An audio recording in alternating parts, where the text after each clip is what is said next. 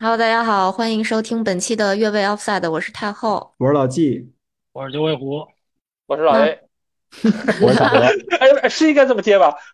可 以可以，没问题还是没问题，就是这是我们节目的节奏吗。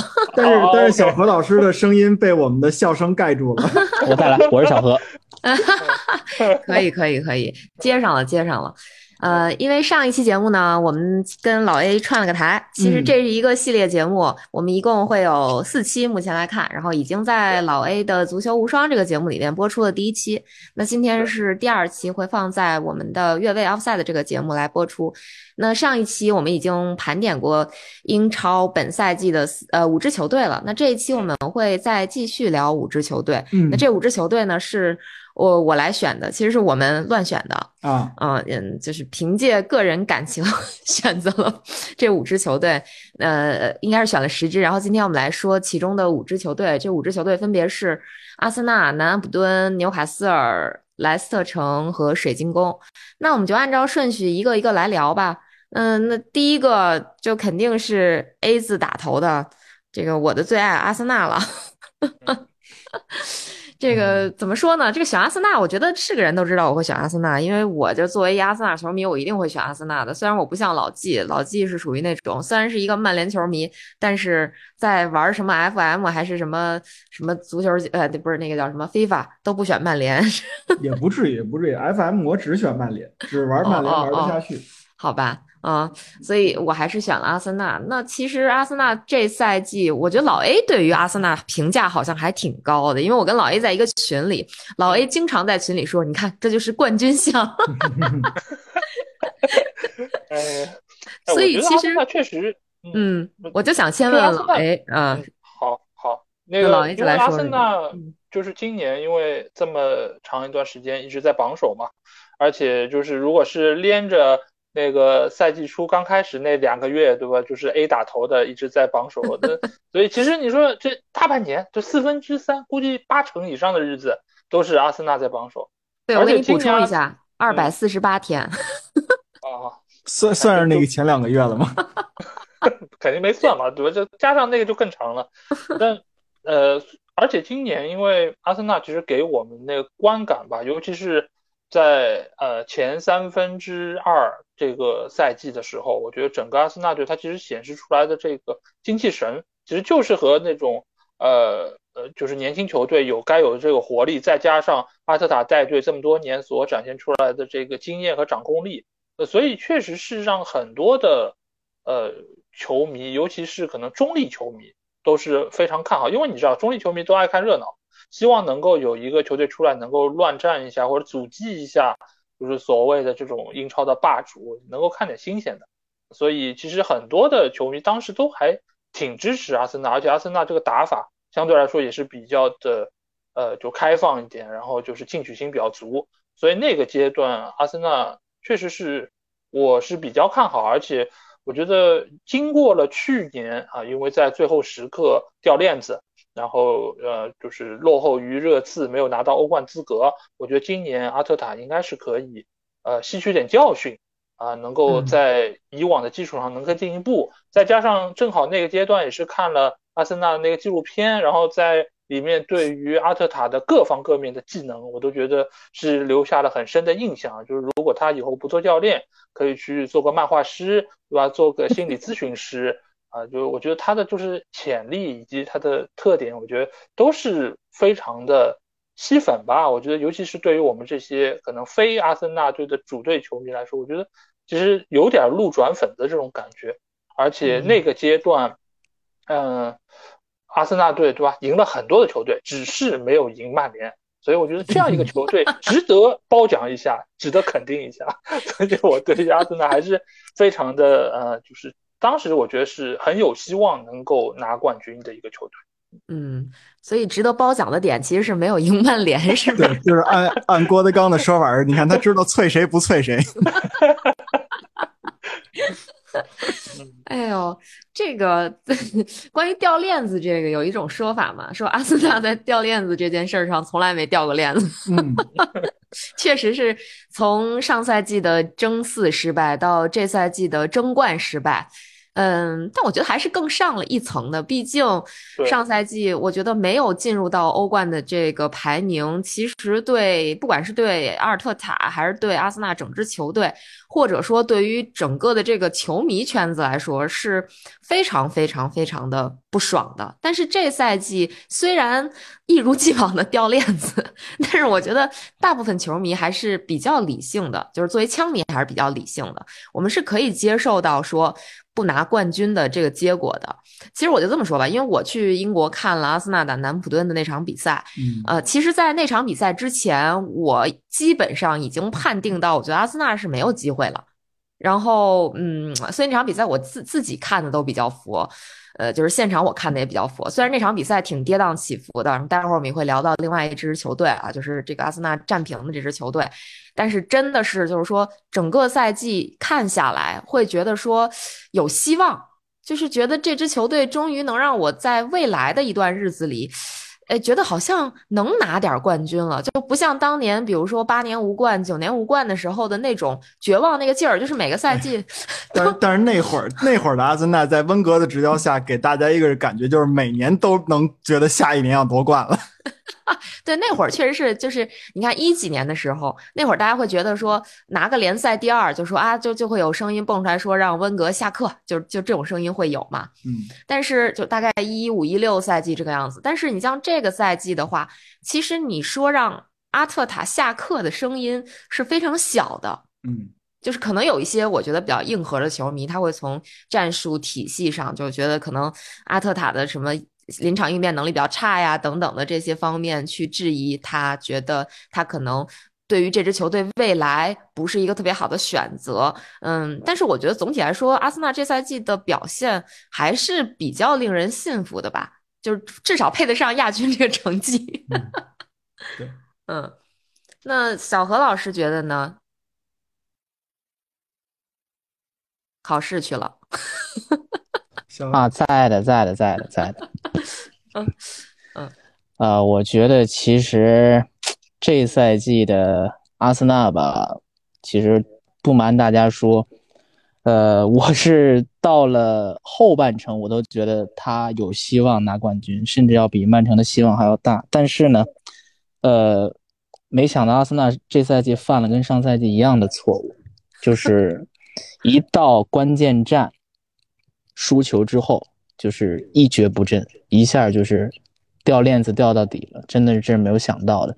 而且本身阿森纳的优势挺大的，但是自从萨卡的那个点球没有打进之后，我觉得那个点球就是整个阿森纳赛季的转折点啊！只能说这两个赛季阿森纳在为自己的年轻交学费吧。嗯，我就是这么觉得的。嗯。嗯，确实是我发现非阿森纳球迷都比阿森纳球迷看好阿森纳，说这话好绕，但是这是事实，就是基本上我周围的很多英超球迷，不管是利物浦球迷还是曼联球迷，都会比我更看好阿森纳，都会不断的跟我讲说，你放心，你们这赛季一定夺冠，你放心，你们这赛季一定能赢曼城，就就或者说能踩着曼城上去。但是其实我一直以来我还相对来讲是比较理性的，我觉得就是你从很多细节的方面，就像小何老师说的，你会觉得他是在为他的年轻交学费。嗯嗯，就是有那么两场险象环生，然后最后逃出升天。但是他，你你明显能看出来，他就真的就是就是借着那一点点当时的那个气运上去了。但是真的打关键战的时候，比如说像打这种硬仗，就像 老 A 说的，打 曼联、打曼城这种比赛。他反而真的就是不行，包括你看打利物浦，其实利物浦这赛季成绩也很烂，而且我们打利物浦的时候，其实利物浦状态真的很一般，嗯，但是依然没有拿下，说明什么呢？就是我觉得还是没有强队的那个气质在，就这帮小孩儿，他他依然就是遇到这种硬骨头，他啃不下来，嗯嗯嗯，我觉得就是呃。我觉得就是阿森纳队其实很长很很早之前其实就已经展现出是他们靠一口气在那儿顶着，包括呃第二回合打曼联那一场就是最后时刻恩凯蒂亚那个进球，包括很多场内尔松的救命球。其实你说当时呃这个场面很多球迷包括我在内啊，我当当时也说阿森纳队是有冠军相，对吧？就冠军相这个话就从这儿来的。就是觉得他能够最后时刻能够咬下来，但是这个时刻你不能太多，你不能每场比赛都这样，呃，包括主场，包括客场，你都就是说没有展现出一个必胜的一个可能性。你说像今年啊，曼联尽管说是排在阿森纳之后，但是曼联的主场是很有保证的，就是你再是强队也好，弱队也好，你来到老特拉福德，你不要想着能够轻轻松松过关，这个就是我觉得是一个。强队的一个基本盘就是你必须在主场，你三分是要绝大多数比赛要拿下的，偶尔遇到可能像曼城或者说是个别强队，你拿一分也是可以接受的。但是你这个基本盘一定要保住。但是今年阿森纳队其实在主场的战绩一直不是特别理想。我们假想一下，如对，如果阿森纳队能够在主场拿到多几场的胜利，包括有一些不该平的。能够最后也能够拿到，尤其是最后阶段那几个什么让二追二的这种，你要是都能够说把呃一分变成三分，那我觉得最起码你要让曼城到最后一轮还要全力以赴，还要能够说感就感受到一点危机。但是阿森纳在这个时候就是一泻千里吧，我觉得真的就是一泻千里，在那个时候就是一口气没咬住，马上就就像你游泳一样，啪就下去了。下去之后，然后。喝了好多口水，好不容易上来了，还要咳嗽咳一些咳一段，才最后又拿了几场胜利。那这个其实就交学费吧，每年都在交啊。但是怎么讲呢？就是确实是呃有进步也有提升，但是总还是差一口气。所以这个这时候我其实也想问问太后，就是你觉得这事儿到底出在哪儿呢？是这个球队的气质吗？还是说阿特塔的一个气质？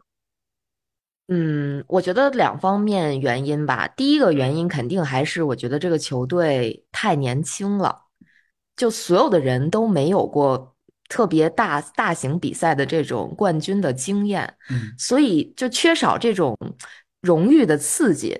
我觉得他就没有那种对荣誉特别特别的那种渴望。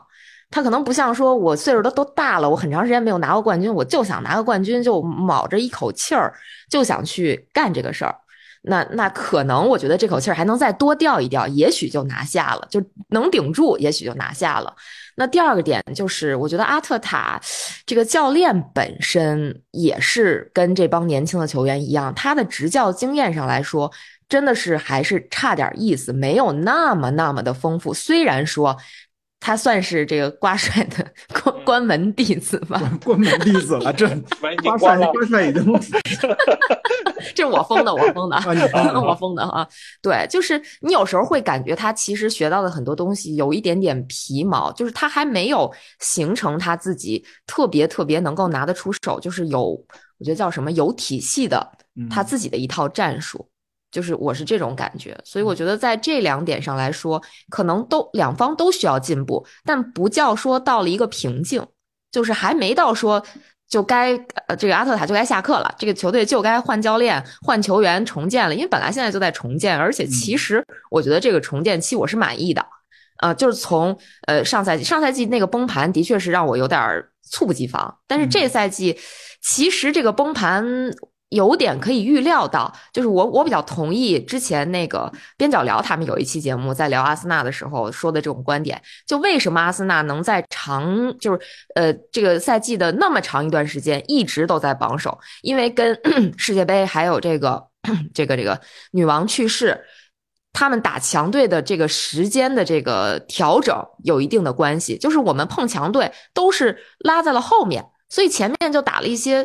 比较弱的球队，那就建立起来了一些优势，但真正碰到强队的时候，这个弱弱点就暴露出来了。嗯，所以就是怎么说呢？有一些天时地利，但是这个人没合上，反正 最后就是这样。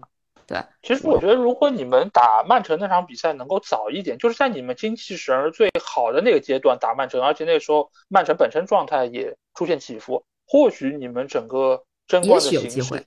对，或许能够有更好的一个可能性，但是另外一方面，其实我觉得也是和阿森纳这个队伍有一些关系，就是队内现在有老将吗？我感觉好像 没有什么人可以说关键时刻站出来能够稳定军心，因为你可以看到以往几年曼城也好，什么就是他们其实是也会遇到问题，他们也会有起伏，但是你说以往可能孔帕尼这样的。比如说费鸟这样的，他是能够说关键时刻站出来，以队长的身份能够吼一吼，能够让大家团结起来。今年也有金多安在，那你像阿森纳这方面，确实年轻人冲劲强，这方面有进取心，这方我都可以理解。但是你似乎应该至少有一到两个这种有一定岁数、有一定经验、有一定阅历的教呃球员在队伍中间能够支撑一下。这个其实，在争冠的最后阶段是非常非常重要的。呃，对，但是事实上，我们还算是有精神领袖的啊。就是第一个，就是不得不提，虽然要离队了，但是在这个赛季，其实对我们有非常大作用的扎卡，就是扎卡，其实在队内会这个赛季，我觉得起到了一定这个精神领袖的作用。然后另外一个，就可能我不知道。可能是就是阿森纳球迷本身会比较呃了解，就是 金琴科，虽然他只有二十六岁，但是其实金琴科就在我们看来是非常非常有领袖气质的。就是很多时候在阿森纳落后或者说打的不太好的时候，是金琴科把大家聚集在场上，然后去让大家 团结起来，就是或者说就是振作起来去对抗或者怎么样。就是就是一一个乌克兰人对着强敌说：“我们要反攻了。”哎，我我说的是足球，而而且其实说实话，我们这个球队目前我觉得。不太缺说有血有血性的这种人，就除了扎卡之外，你像拉姆斯戴尔，其实都还是挺有个性，而且就是我觉得他们在往领袖的方向去成长，或者说他们的个人气质其实是可以成为未来的领袖的。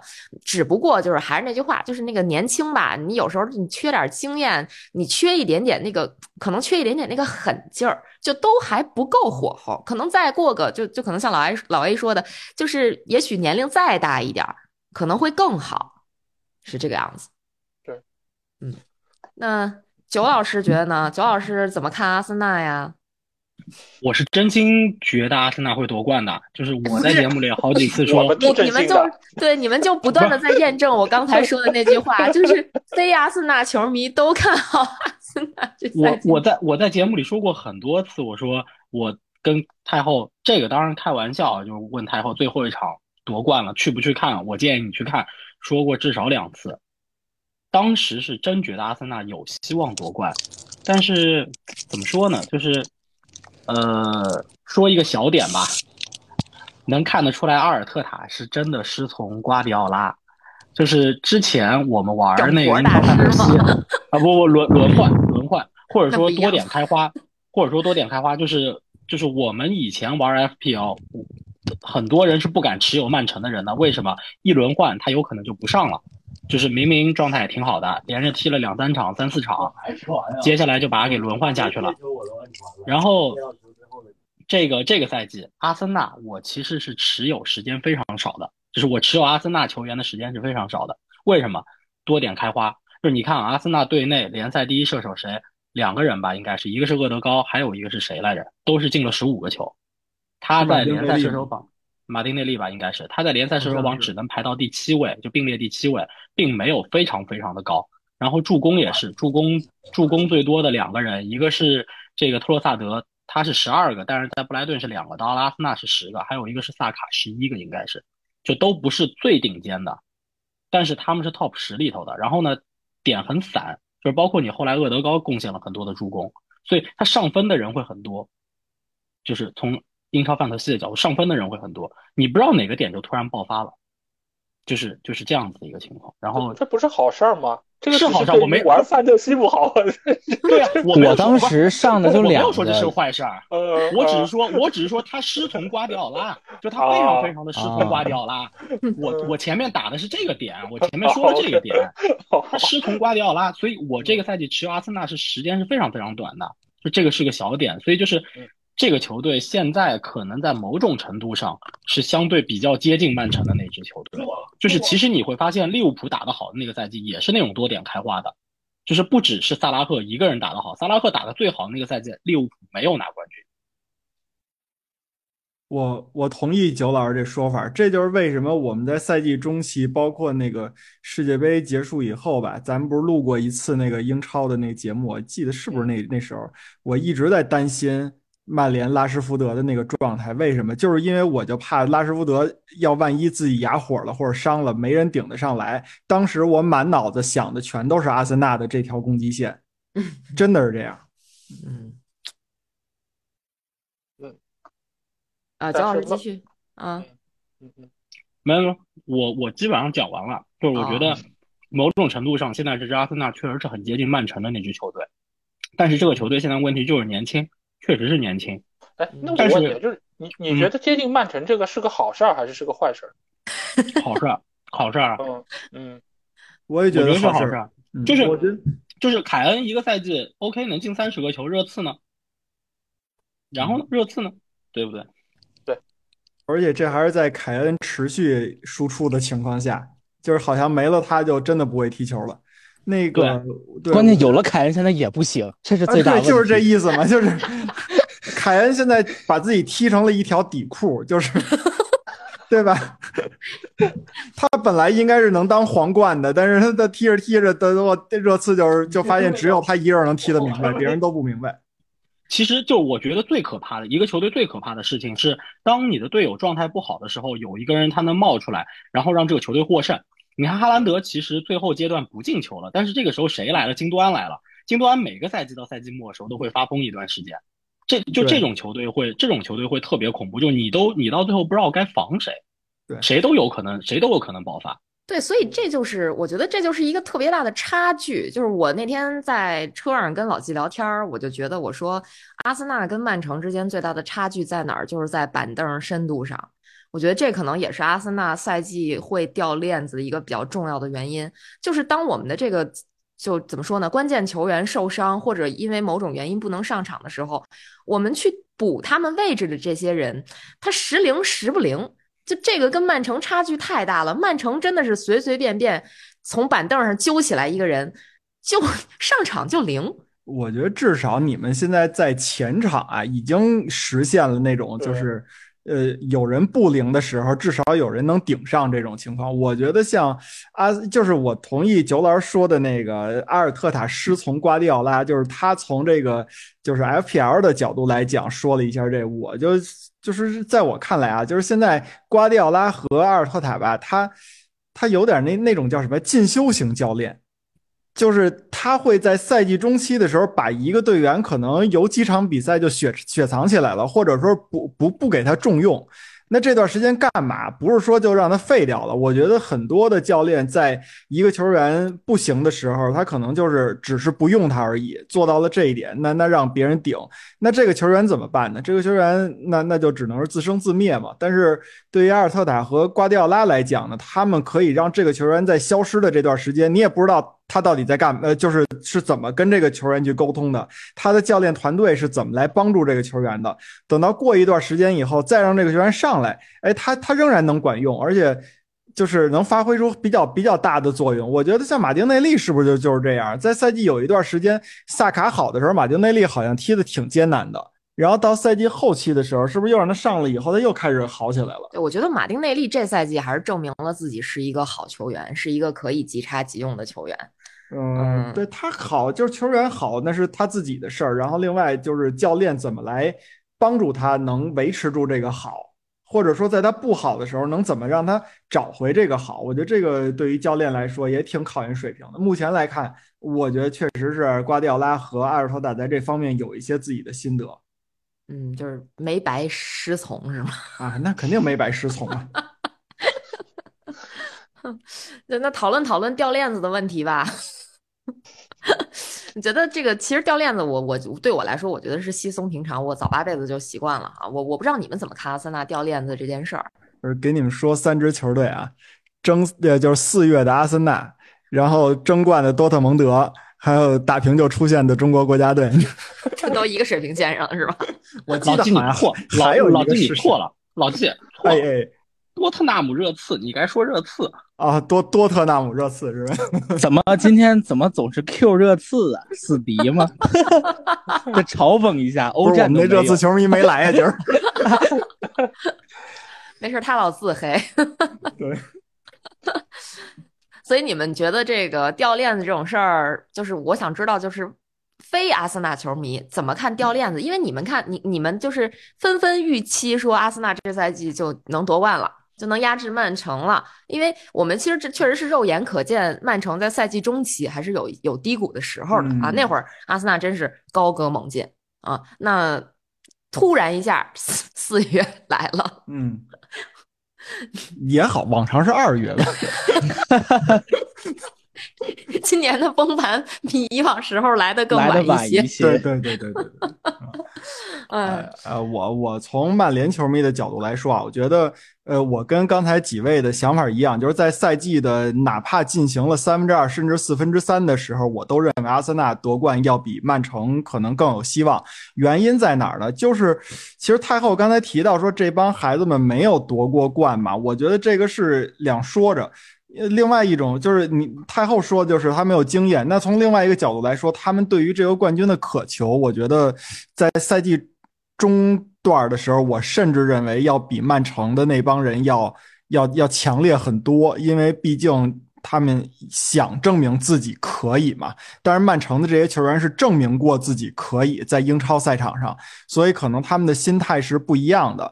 那从这个角度来说，这帮人这个气儿顶起来了。那他就是能一路高歌猛进啊，包括你们刚才提到的很多次的翻盘，嗯，那那其实就是他的这口气在顶着。那至于说为什么这个这个会有一些崩盘呢？那那你我我也只能理解成就是你过于的年轻，你没有经验，一旦出现一些挫折，你包括那那段时间是先足总杯输了曼城吧，然后后边是是不是输了埃弗顿？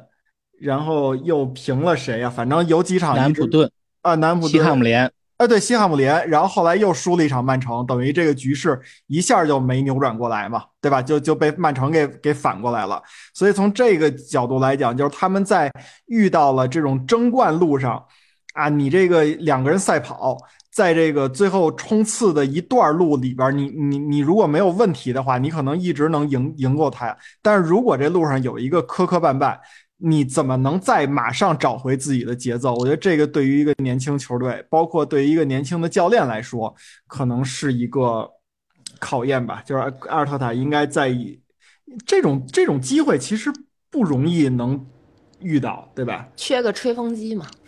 他我是觉得是其实我一直在说一个观点，就是阿森纳需要一到两名老将，不应不一定是他们一定在场上，让他们起起到的一是一个稳定军心的作用，因为全队上下从教练到球员一个比一个年轻，阿尔特塔也刚刚，应该没记错是刚刚四十吧，十，嗯，对吧？然后，队员最大的是扎卡三十，三十，所以这个队就感觉一踢到关键时刻要劲儿的比赛，他们的经验上总会欠缺一些，尤其是最明显的体现是上赛季踢热刺啊，那个那场比赛可以说只要阿森纳赢球，那前四就锁定了。但是你从场上明显可以看出来，热刺他是更会踢这种关键战的球队啊，就是上赛季的那个节点，从教练到球员，但。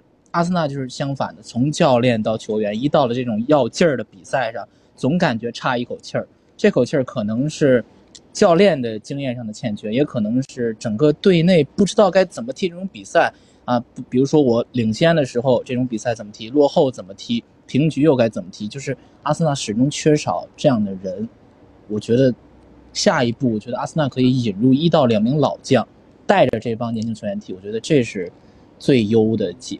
因为这赛季阿森纳年轻真的年轻，哎呦，哎呦，别别别别，这教练不能换，教练一换，我感觉完蛋了。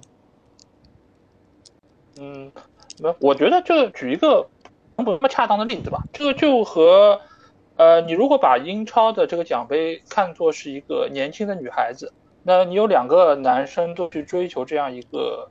呃，女孩子一个是非常年轻的，可能跟女孩子是同学，而另外一方面呢是有一个中年人，他比较有钱，也比较有经验。那在这个时候，可能一开始啊，女孩子青睐的是这个年轻的小伙子，长得非常的帅气，可能也很聪明，而且也很有进取心。但是在这个时候呢，由于这个年轻的男孩子他可能在恋爱方面没什么经验，或者说他不知道如何在该进取的时候能够呃说到女孩子心坎上。在该呃稍微冷却一下的时候，也知道怎么能够啊，就是能够对于女孩子内心有一个把握。但是在这个时候，你会发现，哎，那个中年人他就很明白我在什么时候该发力，我在什么时候我不急不躁啊。这个其实就是呃，因为中年人他经历的多，他知道这种局面，他以前也遇到过，所以他能够更好的掌控住自己。再加上他可能本身更有钱，那在实力方面也是更加出色的。所以到最后阶段，你会发现。呃，当阿森纳队他遇到一些挫折的时候，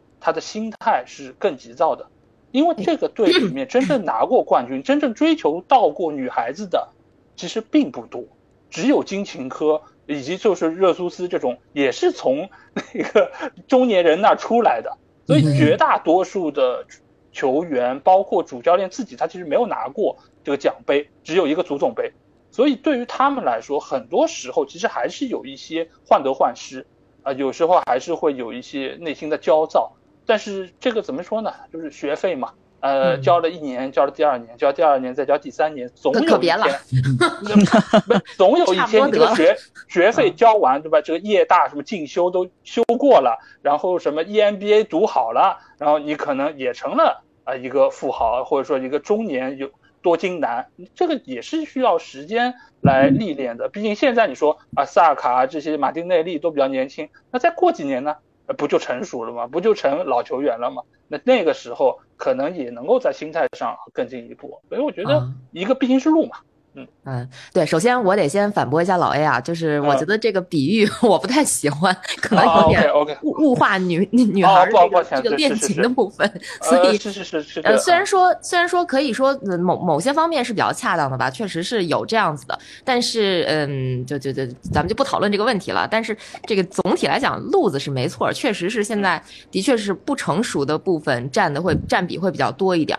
是这样的，嗯，老老 A 的意思是说什么呢？就是曼城是一个渣男，然后阿森纳呢现在在往渣男的路上走的越走越远。不是，那不是向渣男的这个路前进吗？对，就是嘛。然后我忽然想到，曼联球迷，曼联球迷注意你的措辞啊，没关系。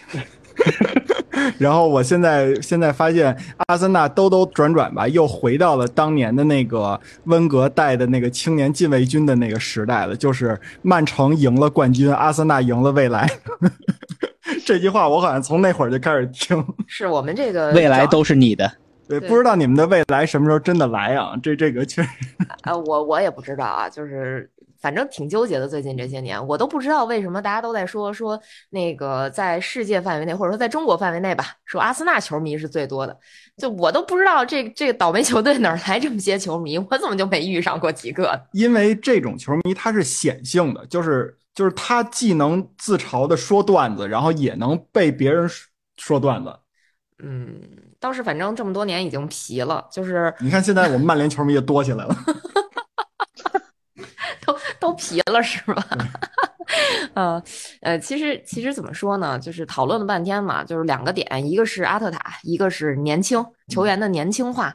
其实你说，我觉得阿特塔是带着所谓的阿森纳基因的，我觉得短时间内应该是不会炒掉他。而且就是像老 A 说的，就比如说像在那个纪录片里边，呃，阿特塔这个形象就是一个心理医生，嗯，然后一个非常会画饼的人。对吧？我觉得他不仅是给球员画饼，依然也会给老板们画饼。所以我觉得，只要他这个饼画的不那么那么离谱，老板们被洗好了脑。那你看，今年夏天号称我们就得有好几个亿的 投入，是不是？哎，老 A，刚才你说那个阿尔看完纪录片以后，你觉得阿尔特塔适合就是退役退休以后干嘛来着？画画，画画，心理咨询师，传销，传销。我觉得我我还给阿尔特塔一个特别好的职业啊！你看他一会儿拿一灯泡，然后一会儿又画一黑板什么的，对吧？对，他特这个道具老得有，但是又不多。然后呢，这个说话一会儿就开始上价值，他特别适合上春晚演小品，还必须得是春晚的那个舞台。我的天哪，老天呀！哎，但是其实本这个赛季，我觉得阿森纳还是有这个怎么说呢，就是显露出来他可能要崩的这种转折点吧，算是。其实刚才小何老师提了一句，就是小何老师认为转折点是哪儿来着？萨卡的点球没进。萨卡点球没进，那个局面真的太优势了。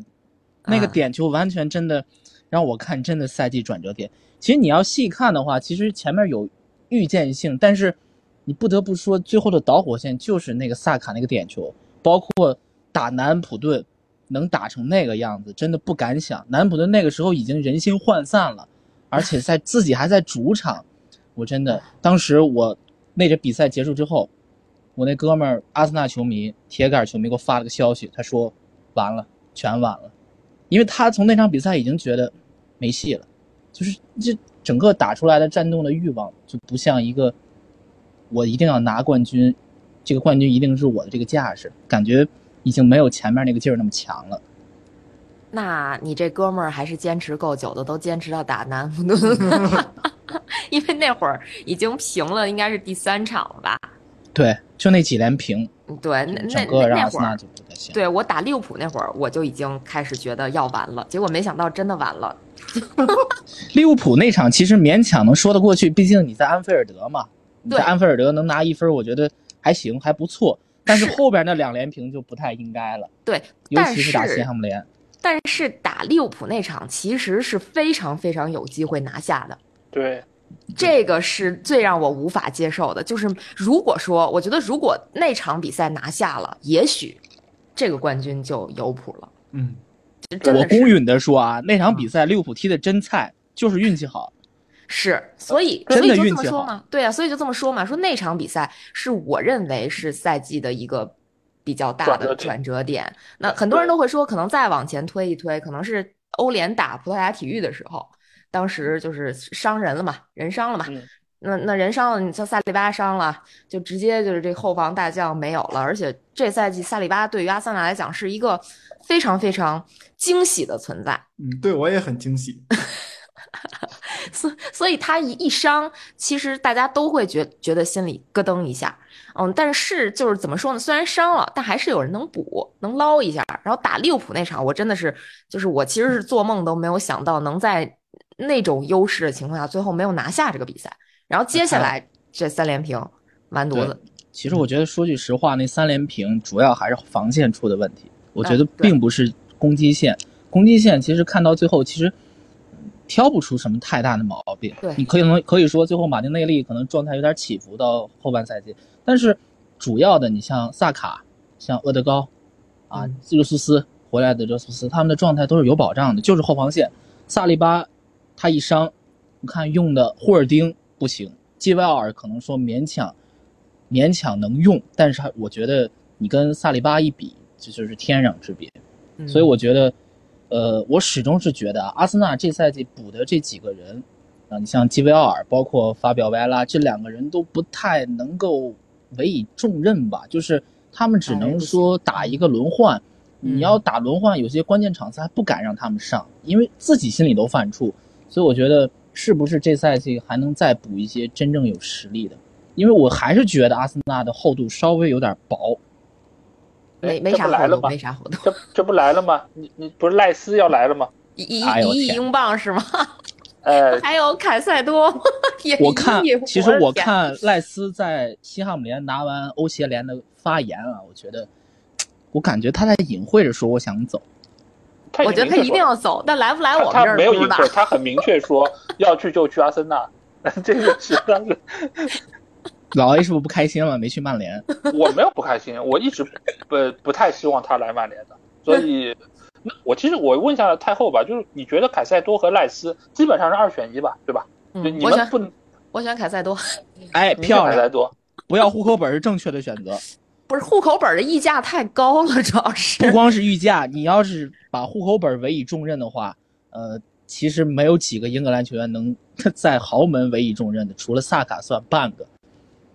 其他的真的，你要是真的把这些球员全换成户口本，那会越来越糟，因为英格兰球员被诟病多少年了，嗯，现在可能有点改观，但是他骨子里的东西是改变不了的，有时候。呃，对，其实可能上一个案例就是格拉利什吧，就但是格拉利什这赛季还好好点儿，就是还好点儿。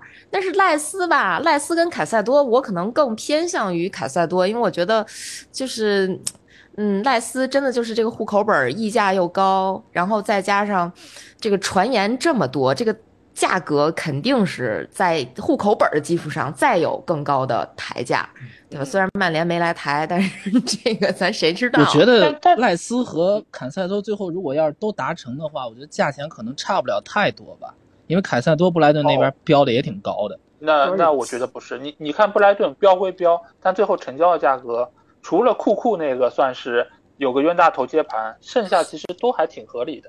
你说麦卡利斯特就那个价了，确实就那个价了，不能再高了，再高就水了。我觉得恩佐就可能会水。恩佐是一定会水，恩佐是水大发了，我跟你说。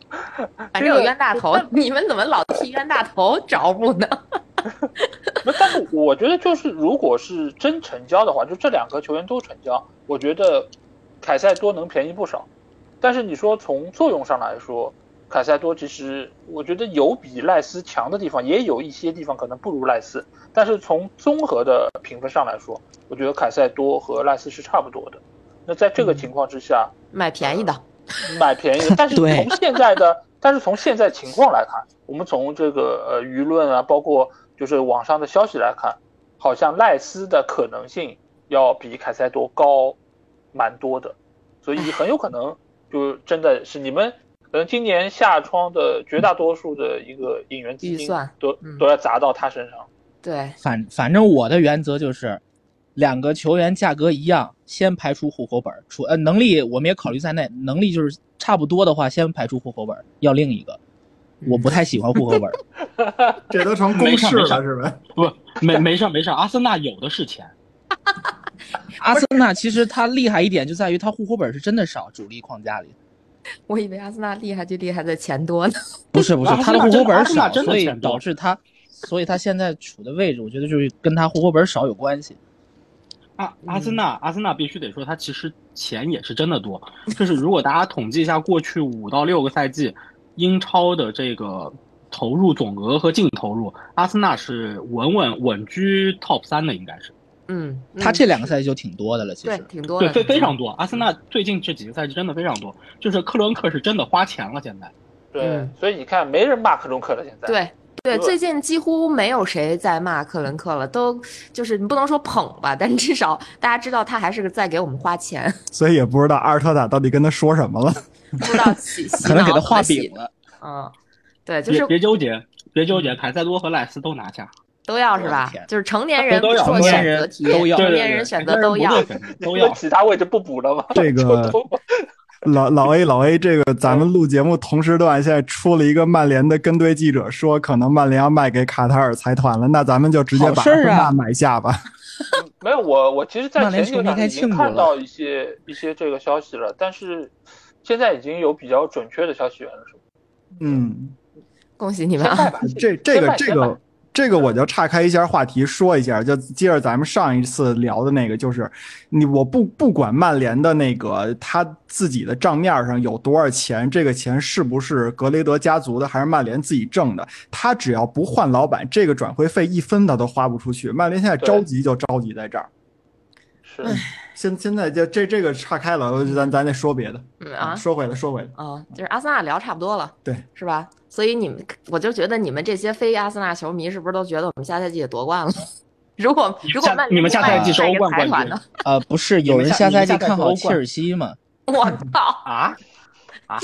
我总觉得这个队是最大的 X 因素。嗯，到时候咱们聊到切尔西再说吧。嗯我对对我我挺喜欢波切蒂诺的，我也觉得切尔西咱聊过过 了。聊过真的，我真的觉得这个队真的是 X 因素。那所以所以小何老师看好嗯切尔西切尔西是吧？我觉得啊这个队肯定下赛季能进前四，这是最低的保守对切尔西的估计。再往上走就要看波切蒂诺了 呃，你这么无视伯利吗？啊！他要是再搅事儿，那那我就这这真控制不了了。那他不搅事儿叫伯利吗？老 A 这一语中的呀、这个，我觉得吧，就是所有明年这些队伍，我我已经有一句话嘛，叫“十九路诸侯讨曼城”，对吧？就所有的队伍明年的任务都是把曼城给拉下来，这是大家需要携手共进的，所以不要想着什么争不争冠的事儿。最后对吧？哪一路诸侯跑了前面一点，那谁拿冠军，对吧？但是曼城有一项，嗯，您先说，您先说哪个？那所所以我就说是所有的球队先别想着争冠的事儿，先想着怎么把曼城从这个现在来看是高高在上的位置能够把它拉下来。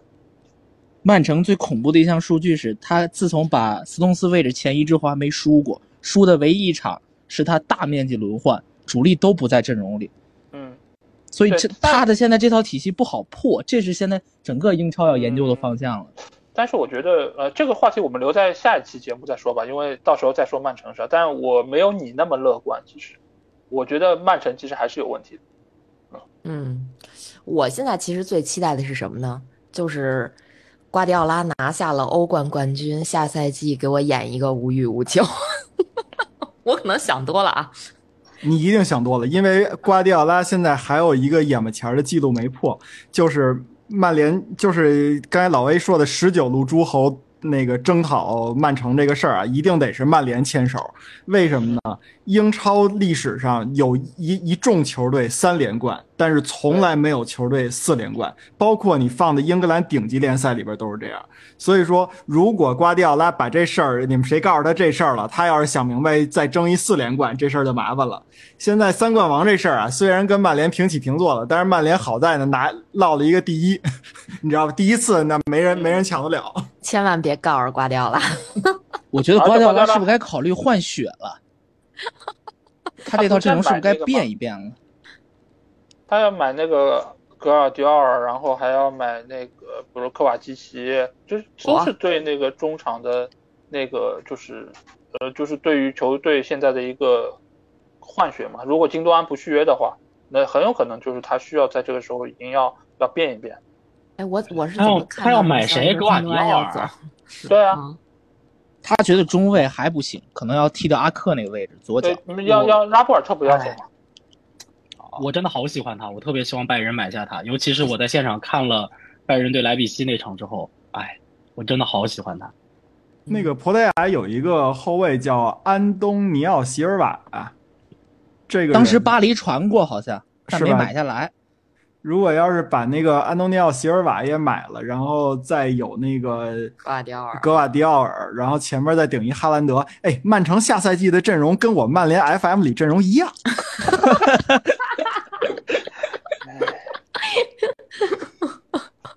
哎呀，你们真是 就是异想天开呢。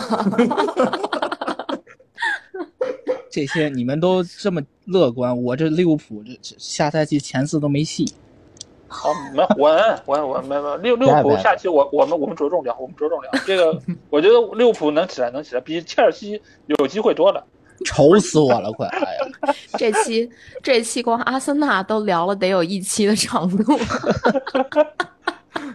我我都想强烈要求把这期分成两期吧。啊，不 不不需要不需要，后后面的四个队没什么可聊的。存在感这么差吗？那我们先来聊一个对阿森纳来讲存在感比较高的球队。我们来说说送给阿森纳三连平的南安普顿。这个对小何老师来说也是一个存在感很强的球队吧？利物浦算是吧，嗯，算是。老乡嘛。老乡老乡。就上一期其实聊那个布莱顿的时候，嗯。我当时还想说呢，我说这不就是老乡二代吗？啊，后来不知道忘了为什么没说，然后我们聊聊老乡一代，老乡一代被薅的直接降级了，有有点儿有点儿难过啊，就是这毕竟已经逮一个逮逮一个羊羊 薅薅的跟葛优似的。我觉得南安普顿吧，其实就是哈森许特尔这个下课，整个把球队的军心给乱了。你说塞内西吧，他上来之后，整个对于球队的调教跟哈森许特尔有什么区别？甚至他还没学到哈森许特尔的精髓。我是这么觉得的。嗯，嗯但是其实是这样，就是因为我们英超无双那个南安普顿那期已经上了，然后我们找了一个就是南安普顿特别资深的球迷，其实我跟他聊过这个问题。呃，一开始我其实和小何的看法是一样的，我觉得哈森许特尔的下课对于球队的影响非常大。但是跟那个资深的球迷聊完之后，我意识到一个问题：不下课或者说下课晚，或许才是最大的问题。因为其实哈森许特尔在上赛季的后半阶段，呃，已经和球队内部的不少球员有矛盾了，就更衣室其实已经出过问题了。嗯，后来呢，就是这个俱乐部做了一件特别搞笑的事儿，就是他们没有把哈森许特尔炒掉，他炒掉了他两个助理教练，就是来平名分，你明白？干嘛呢？让炒助理教练？对，就是给球员一个交代。嗯，你明白？就是我又保住了哈森，但是呢，临时工不是这个，就是这个叫清君侧。所以为什么今年塞莱斯来到了球队？塞莱斯上个赛季是在哥本哈根，今年是招进来之后做哈森许特尔的助教，所以他才他是今年才来的。为什么才来？就是因为炒掉了两个助理教练。所以你们要这算杀这鸡儆猴吗？这个算给球员一个交代，而且呢，另外一方面是什么？就是和哈森许特尔不对付的几个球员下窗都给送走了，包括罗梅乌在内。你明白？所以这个事儿，你与其说是哈森的下课造成了球队混乱，不如说是管理层其实没有处理好球员和教练之间的关系。就如果你要炒，你就应该下窗就炒掉，你再请一个新的教练，让他们带下训等等，来让球队起来。你又没炒掉，你又炒，你又把他的助理教练给弄掉，然后他还需要和新的助理教练来磨合。而更衣室的问题解决了吗？没有解决，而且还来了一批新人。这批新人呢，你某种程度上也不是哈森要买的，就是总监新来的总监是以前布伦特福德的总监过来之后，然后买了这批小朋友，都是小朋友，都是未来的所谓年轻的潜力股。但是哈森对于他们的使用其实不是那么的合心意，所以造成了其实呃前几个月球队的成绩就已经出现了很严重的下滑，因为哈森他也用不惯，内部的问题也没解决，而且一直都有球员和管理层在说我们觉得他不是很适合，这个其实都有贴的文章有有体现过的啊，所以这个问题你与其说是炒的问题，也不如说是炒得太晚。那这个时候他把他炒掉，请了内森琼斯，这个事儿吧，我只能说，管理层有点 naive，对吧？就他觉得，就他把卢顿带得很好，然后对于年轻球员有自己的一套东西，那就把他拉进来。但是其实这个主教练，他对于顶级联赛执教和对于这么大规模球队的执教是没有经验的，而且当时来说，呃，内森琼斯其实当时在。卢顿，他卢顿其实已经是两两进攻了，他之前已经带过卢顿了，呃，但是他其实一直给人的这个印象各方面来说，就是属于一个很有个性、很敢说，然后某种程度上情商很低，所以在那个时间段，他遇到这样一批人，再加上更衣室问题其实没有处理干净，所以球队的成绩没有得到很明显的提升。在这个时候呢，他又嘴很大，你知道吗？就是记者。英超的记者和英冠的记者这不是一个层级，他们问出来的问题就有时候会很让主教练抓狂，对吧？穆里尼奥也好，孔蒂也好，曾经都上过套。那内森琼斯就上套了，你知道吗？就是他被问到为什么球队成绩很差的时候，他还说：“他说这批球员就不如我以前在卢顿带的那么好，就类似于这样的话。”那这个时候球队也好，球迷也好，就火大了嘛。就是你这个带队把球队成绩带成这个样子，你居然还好意思说，就不如你以前带的那个球队，那个英冠的球队。当然现在人家是打到英超了，对吧？但是当时球迷内心是不能接受的，因为整个球队他来了之后，给了他一个世界杯的一个多月的一个整修的时间，让他能够捏合球队，但是没有任何的变化，所以内森琼斯后来就很灰溜溜的下课。当然，内森琼斯的问题还在于。东窗买了一些人，但是呢，没有让他能够用，那致使这个球队就一直以来就没有说再有提升，还是用在下窗那批人。那用塞莱斯，我觉得，哎呀，就是这个球队就是管理一环扣一环的出问题。就塞莱斯其实本身以前他是一个没有踢过球的教练，他不是说从呃职业球员退役之后，然后开始呃进进修，然后拿到教练。资格，他是一个体能教练，他体能教练出身，然后呢做了分析师，做了分析师之后呢成为了助理教练，然后现在成为了球队的主教练。那他成为主教练，其实他对于技战术的理解，包括各方面的运用，你很难想象他能够和一些以往是踢过很多年职业足球的球员相提并论。当然，现在你或许说，呃呃，现在的教练他的那个细分程度他更高了，他确实也有可能战术很不错。但是你可以看到他最后用的这套东西还是哈森的那套东西，所以就是这样的一个局面造成了，反正就一步错，步步错。那你要往上倒，那就是倒到上个赛季的结束的时候，那基本上就是这么一个情况。嗯那，可能是我佳琪哥下离任后的后遗症吧。嗯 但是怎么说，就是跟你们薅羊毛还是有关系的，对吧？这羊毛老薅，对吧？把人薅秃了，这再也长不出来了。对，但是呃，其实刚才老 A 的这段描述，呃，跟我之前看到的一种说法其实有一点点印证。嗯就是有一种说法在讲说，呃，其实可能核心问题在于管理层对于球队的预期太高了。他们认为南安普敦应该是一个处在英超中游，大概是这个水平的这么一支球队。所以你想，他雇这个哈森许特尔来，也是、嗯可能是奔着这个这这么一个目标去的。但事实上，哈森许特尔带队的这两个多赛季吧，哎，不止吧，就是他他这个其实其实成绩就那么回事儿。就其实也是没有达到这个管理层的预期的，然后他在不断的换人，不断的换教练，他的目标还是说不是说保级，我还是想去争这个中游，但事实上，嗯，其实他的位置还是在保级的这个位置。嗯，对，因为过往几个赛季他们确实没怎么买人，都是在卖核心嘛，所以对于他们来说，哈森的这个成绩还是可以接受的，而且哈森也确实是呃交出了一份不错的答卷，同时他其实对于俱乐部的青训包括其他方面的建设，他是做出了贡献的。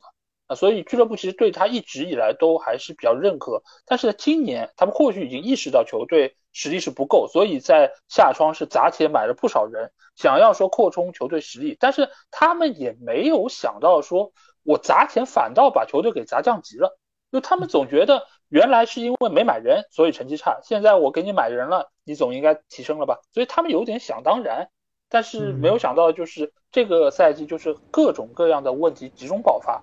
所以造成了他们最后就真的一下子就沉沦。嗯，所以其实其实南安普顿还是不缺这个青年才俊的。嗯，现在不缺，但是一降级估计都得走。对，的确是这个。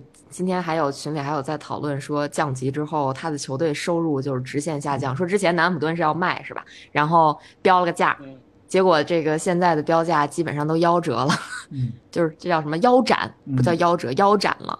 就是因为他们降入到英冠之后，他们的球队的分红会也是一个直线下降的状态，所以大家为什么就是真的是那叫什么叫呃不能叫勒紧裤腰带要留在英超，应该是说就是用尽各种就无所不用其极的要留在英超，就是因为他留只要他留在了，他只要保级了，这个球队的收入就是会得到一个比较好的保障。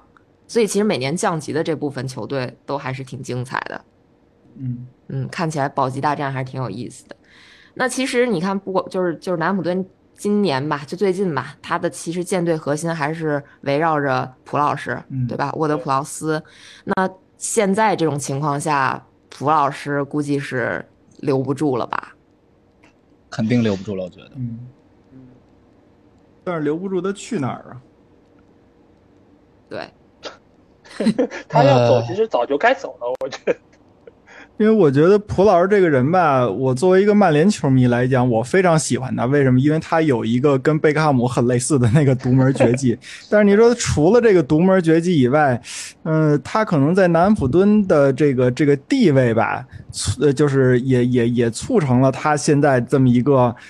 怎么说呢？发挥不错，但是他这种人，他他是一个球队的，可以说，哎呀，你不能说是绝对的大脑，但是他他是干的这种这种这种组织性的这种活儿。那如果你要去一个比南普敦再好一点的球队，呃，能不能轮到他干这个事儿？那如果轮不到他干这个事儿，需要让他去干脏活累活，或者让他跑跑的话，他有没有这个身体条件去这么干这个事儿，也不好说。我同意老 A 的那个说法，因为沃德普劳斯其实说实话，从十六岁的时候他就就就出名了。对，至少在英超里边就开始打拼了吧。那如果要是说那个那么好使的话，可能早就不在南安普敦了。我觉得，因为沃德普劳斯，他说实话，他是英格兰的边缘国脚吧，对吧？对，但是你要去英冠的话，那就不要想英格兰国家队代表队的事儿了，因为这几年啊，没有英格兰代表队从英冠招过人。当时炒的最热的是格拉利什，但是索斯盖特给的话就是等你上了英超再说，上了英超之后好几年才把他招回来，招上去。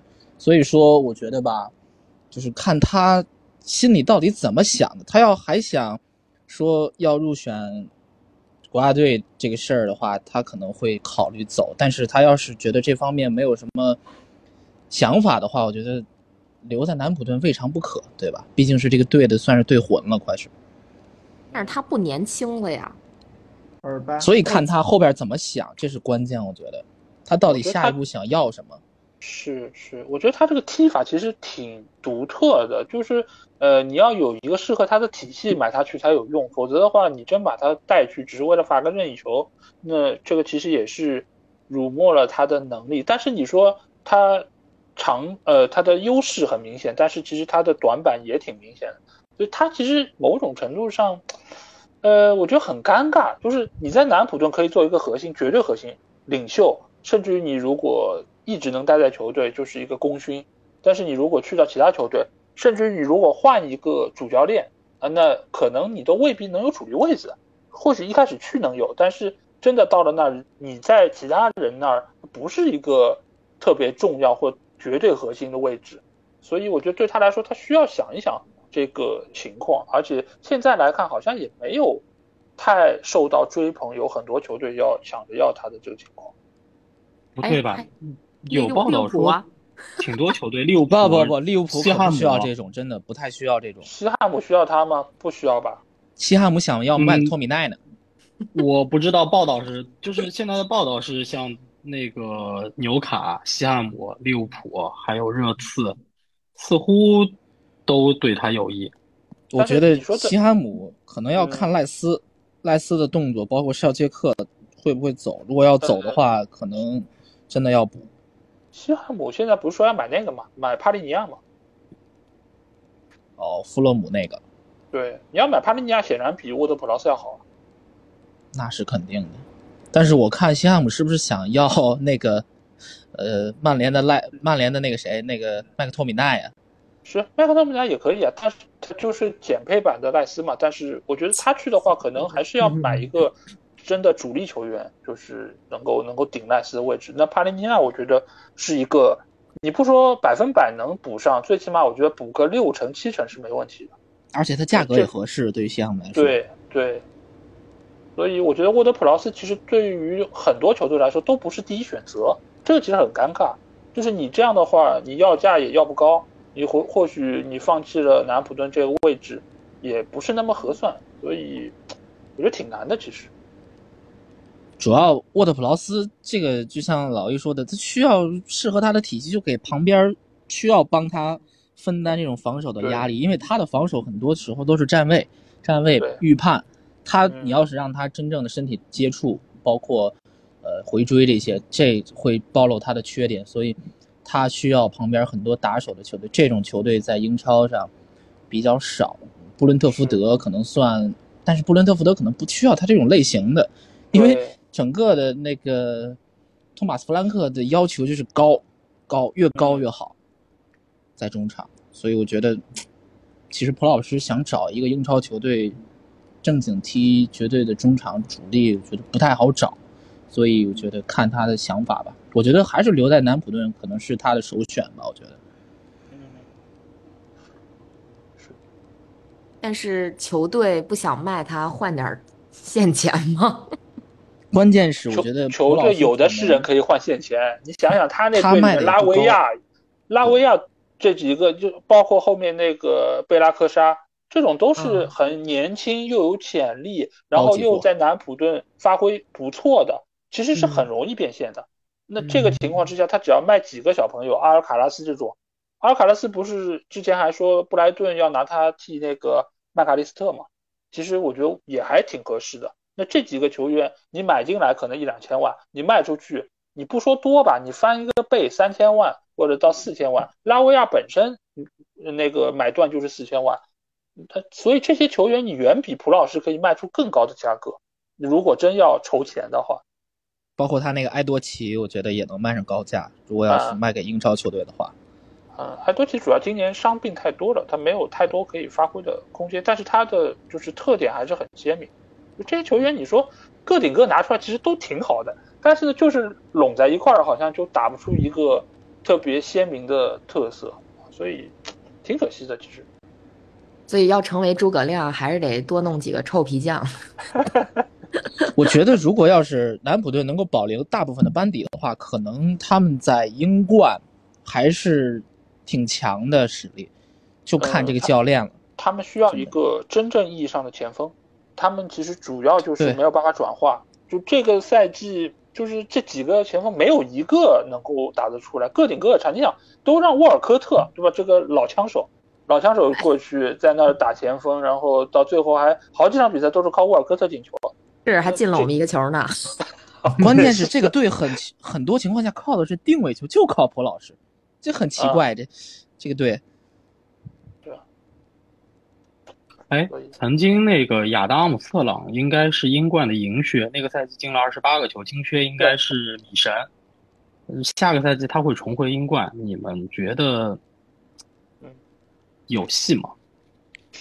这问题其实我们讨论过，你知道吗？就我跟我跟那个资深球迷讨论过，我我们觉得没戏。会不会走啊？走哦哦，那个赛季的金靴应该是伊万托尼，三十三个，就他是银靴，当时那数字也蛮高的，其实。是，但是他自从到了英超之后就没有发挥过，就是到了南普顿就没有发挥过。切尔当斯会不会走啊？我在考虑这个问题。不是不是，亚当阿姆斯特朗，切尔当斯我觉得确实有可能，确实有可能会走。嗯，阿姆斯特朗，我以为亚当斯呢。没有没有，阿姆斯特朗他，呃，两个赛季以前吧，二零二一赛季，对，是的，是英冠，是英冠的银靴。嗯，我觉得挺难的，就这个，而且两年前的英冠和现在的英冠，我觉得竞争程度也不太一样。嗯，现在英冠的队竞争可比以前激烈多了，尤其是这两年。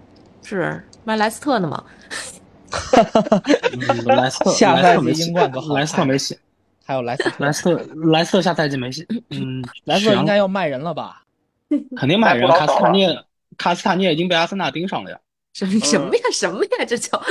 对对，今天看到消息，今天看到消息。对啊，是而且卡斯塔涅肯定要走呀，肯定要走。他是比利时国家队边缘国脚了呀，现在是，就是他可能能入选，但是他是要去抢位置的呀。是，他肯定是要走的。白眼狼不是已经走了吗？然后那个麦迪逊不也基本上要去纽卡是吗？白眼狼签了一个我很意外的球队，操！就是就是我想说的是，我觉得我我可能跟大家想法不一样，我觉得莱斯下赛季能冲回来，因为他是教练。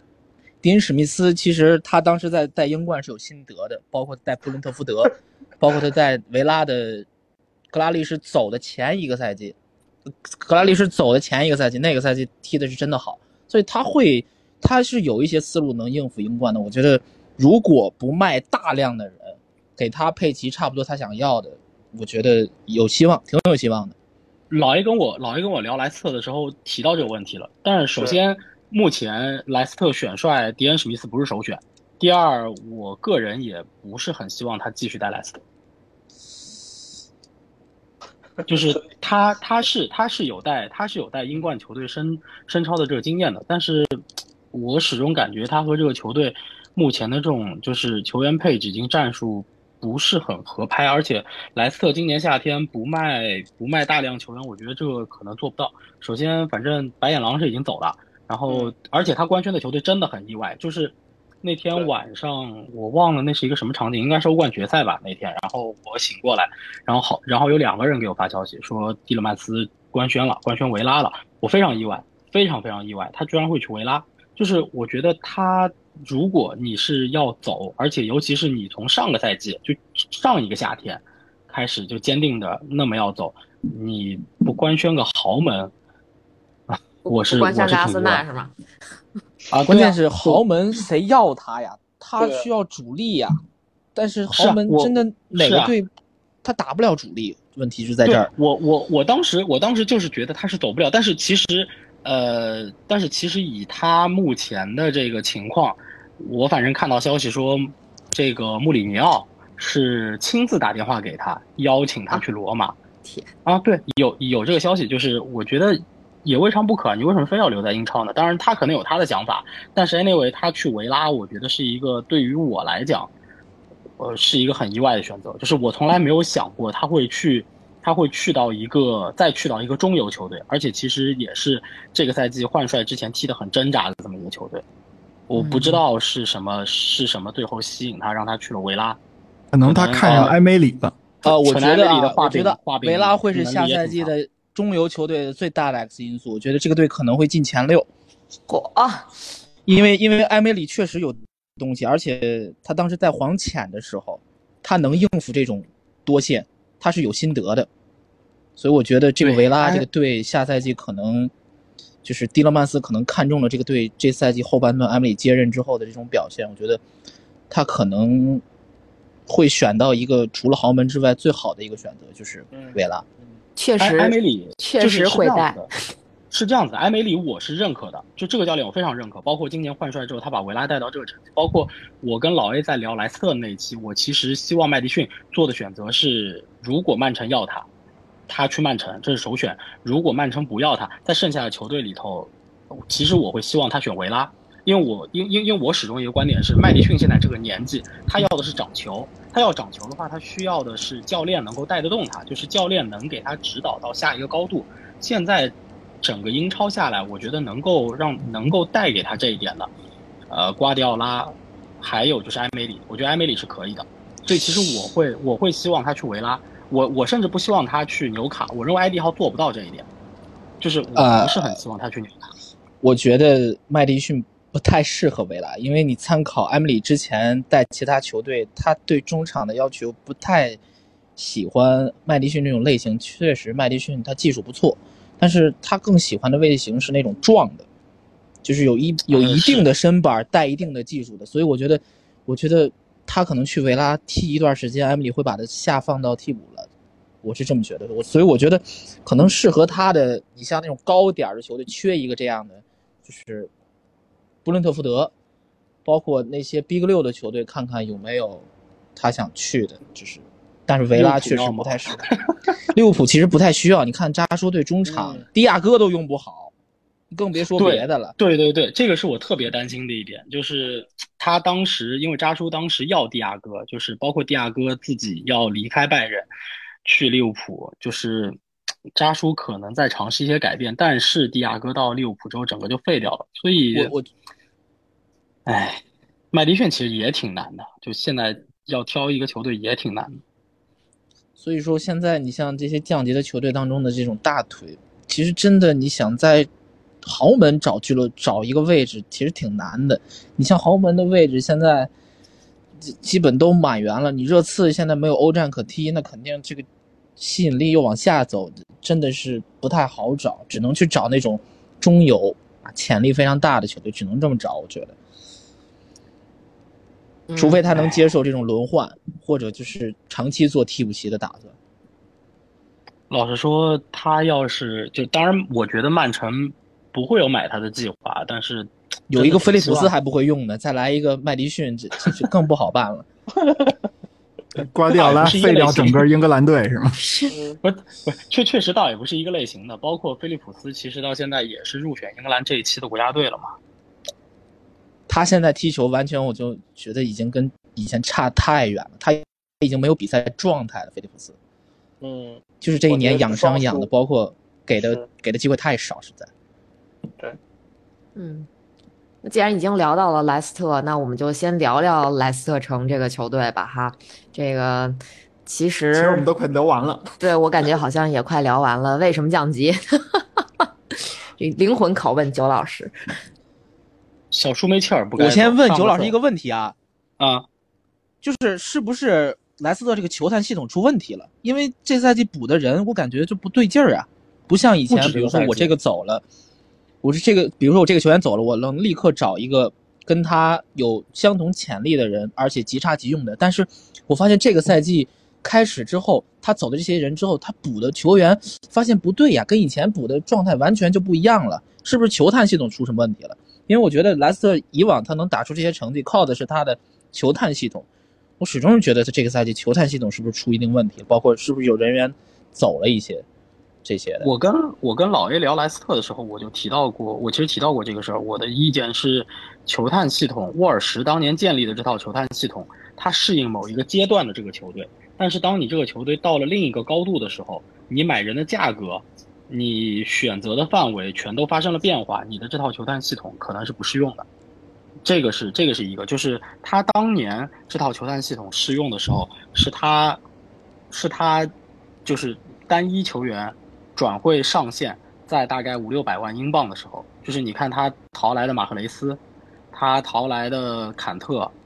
这些球员都是低价的，包括他收了很多像曼联淘汰的辛普森啊，然后德林克沃特啊等等这些球员，包括维拉淘汰的阿尔布莱顿等等这些球员，就是他靠着这些，还有切尔西淘汰的胡特啊等等这些球员，就是他靠一个这样子的转会系统，然后来推动这个球队走，就是我们说国米现在马洛塔的那种方式，就是我花小钱办大事儿，是这种方式。但是当你到了一定的位置的时候，你的转会的金额发生了变化，就是莱斯特后来开始出现了像四千万，当时应该是四千万买断的蒂勒芒斯吧，然后包括就是开始下窗紧急引援买韦斯特高一千五百万英镑，就是当你开始出现这种级别千万级甚至两千万三千万这种级别的转会的时候，你的这个球探系统是要发生一定的变化的，就是因为它的它的价格价格体系已经乱掉了，就是已经打破了，所以这套系统是适配于。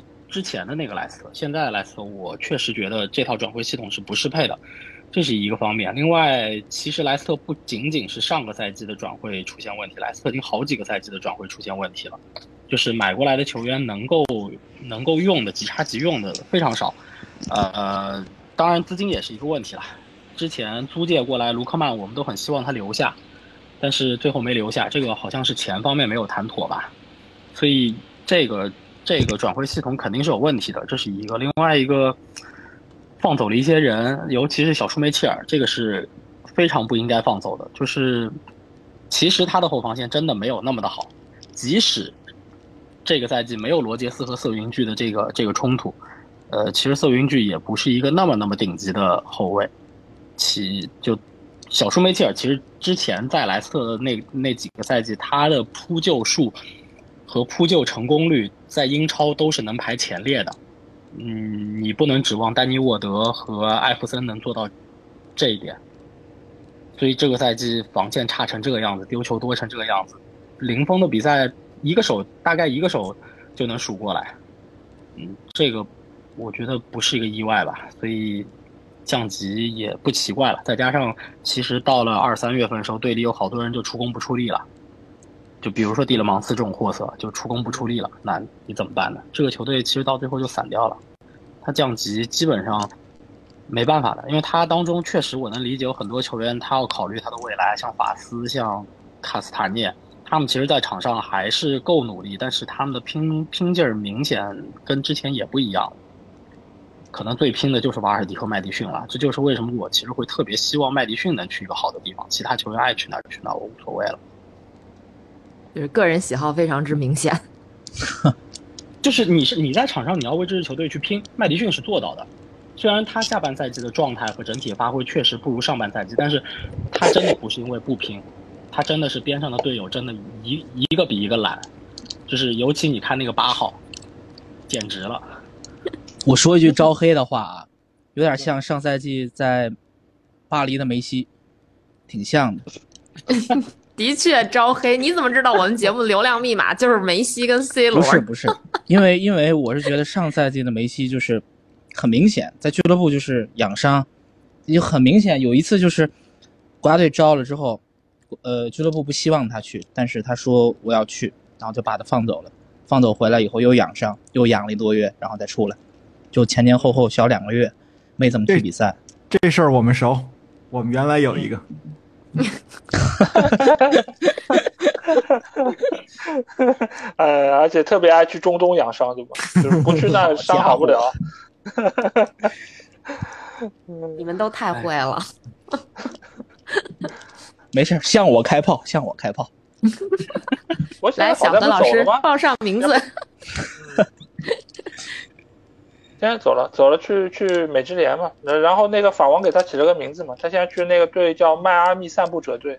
哈哈哈哎，我那天我那天晚上梅西官宣那消息的时候，我我我岔开个话题，梅西官宣的时候，我我因为那会儿也是在睡觉的时候，然后迷迷糊糊醒过来，然后有人给我发了一，然后我打开了，不是是是是我自己打开那个微博还是还是那个绿色 A P P 我忘了，然后我看到了那个先是那个英文的图，就是他官宣的那个图，然后给我吓一跳，因为他那个队名叫做 Inter Miami，我 我看了一眼梅西 transfer to Inter。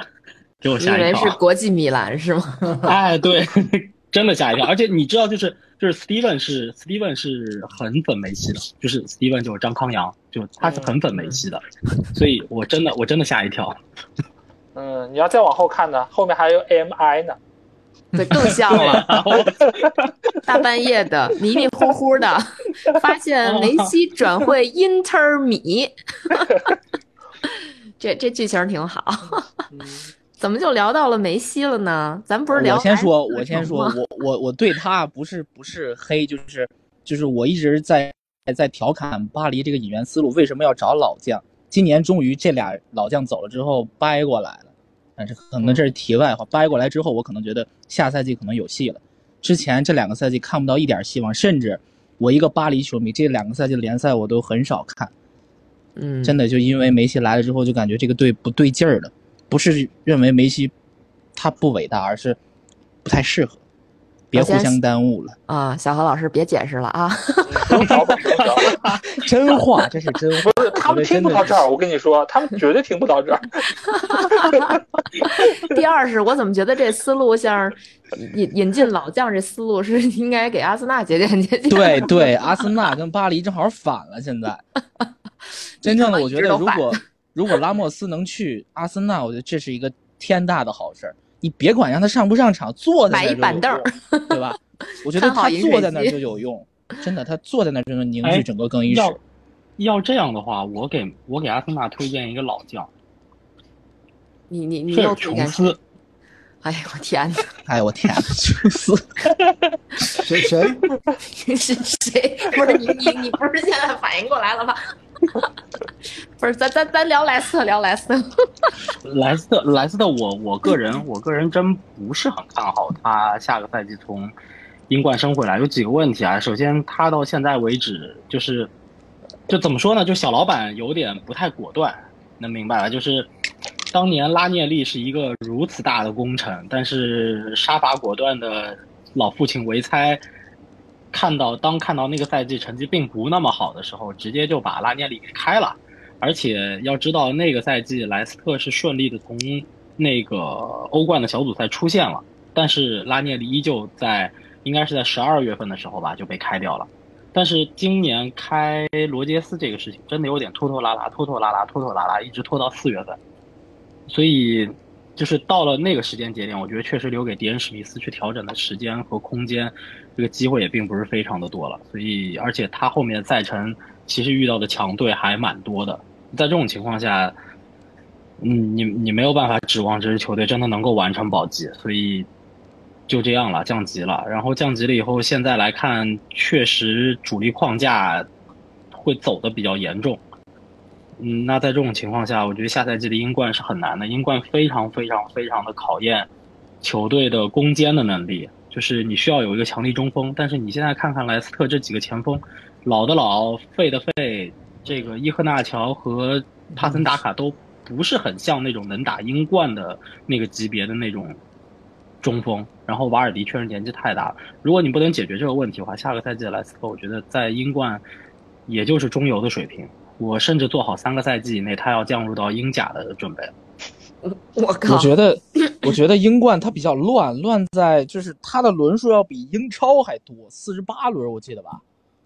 对，因为他球队多啊，二十四个球，哎，二十二十四个球队吧？呃，四十六轮啊，四十六轮，四十六四十六轮，对啊。有一个赛季，我记得大家记不记得，就是当时大家说刚升上来的利兹联贝尔萨带领这支球队，说这样踢会不会到中期就这个体能跟不上了？但是他没考虑过一点，他们踢英冠的时候踢的可是四十六轮，比英超还要多八轮。就是当时有一个这个讨论，就是英冠的这个消耗是不是对球员来说更大，比英超？所以，哎，莱斯特这帮老将能不能顶得住，这也是个问题。我觉得，尤其是到联赛后半段，三十轮往后了。嗯，莱斯特且考虑不到这问题呢，先把教练定了，然后看看走出去那边人怎么补上，对吧？这些问题先给解决了，然后再想一想这里面有几个年纪大的，就体能跟不跟得上，伤病的问题怎么样？现在，哎，就要考虑事儿太多了。嗯，这所以。莱瑟降级，罗杰斯有锅吗？这罗杰斯都几进攻了，我感觉这一次这进攻这个抱怨还是有点多的。我觉得吧，罗杰斯，你要非要他说背锅，他确实有一定的责任啊，确实没前几个赛季他的踢法上那么呃亮眼了。而且我觉得罗伊斯来球队这几年确实带出过一定的成绩啊，但是我总觉得。还是管理层的问题吧，就是你卖的这些人，对应补不上，那其实教练也挺难的。手下一共就这些人，能力已经，我觉得 挖掘的差不多了。但是该老的老，没办法，我觉得。就还是这个巧妇难为无米之炊，所以他抱怨也还是有一定道理的。就跟如今的谢辉一样，就是真的没有办法。谢辉战一帅。这么这么说吧，罗杰斯已经把这辆阿尔法罗密欧开到了积分区，就是上一站的周冠宇，他确实没有办法再把名次再往前提了。他的能力再强，这球队也就这样了。当然，毕竟球队上限可能就就是到那个程度了，已经已经到了。我觉得他在过去的两个赛季已经把球队的上限几乎完全就是炸出来了。然后到了这个赛季，这个球队本身队内的一些矛盾，以及球员的合同带来的一些问题，导致就是这个球队他现在就是这个样子，就是他没有那种没有那种饥渴感，没有那种饥渴感，教练激发不出来了，所以基本上也就这样了。你要说你要说这个赛季能保级吗？我认为以这个阵容实力。如果小老板能够在十二月份圣诞节过完之后，就是其实我当时跟老叶聊的时候，我觉得有那么几个时间点是莱斯特比较适合去换掉教练的。二月份其实是一个，呃，一月份是个时间点，然后三月份是个时间点，就三月上世界杯前嘛，我觉得世界杯前就可以换了。但是，但是世界杯前他临世界杯最后的那四五轮踢的是非常好的，对，踢是非常好的。所以其实他圣诞节对他是起来的，他是圣诞节回来之后踢利物浦、踢纽卡那两场连败之后，当然那两场连败确实对手比较强嘛，你没有办法，尤其是踢利物浦那场场面踢的还可以，法斯的两个乌龙你没有办法的，对吧？但是你后面的比赛其实一月份和三月初是有机会炒掉他的，但是小老板确实有点有点犹豫，就是阿亚瓦特稍微确实有点犹豫了，在这个时候。因为我觉得你在那个时候给更衣室换一个环境，换一个教练，可能能够激发一些球员的一些其他的潜能，起码能让球队完成一个保级的工作。你保级之后，至于下个赛季在英超怎么调整，我觉得和你降到英冠之后再考虑去升回来，这你降到英冠再升回来这个事情太难了。嗯，反正你们都是持不同的观点。比如说，九老师觉得莱斯特可能还得再往下降，小何老师还看好莱斯特，那老 A 看好莱斯特吗？嗯，我先说一下，就是我觉得这个赛季，如果你在比较早的时间点去把罗杰斯换掉，或许是有可能性，但是问题是也要看你到底换的是谁。你如果换的是迪恩史密斯，我觉得不会有太大变化，就该降级还是降级，因为你可以从他最后一段时间带队的情况来看，他没有对于球队。有任何的改变或者说改善，所以你说他真的能够就把这一切的局面给挽回回来？我觉得没办法，因为罗杰斯这这么多年，其实把能想的招、能压榨的潜力都已经都弄出来了。显然，迪恩史密斯的水平并不比他更高，所以我觉得你如果只是换他的话，其实什么时候换都差不多。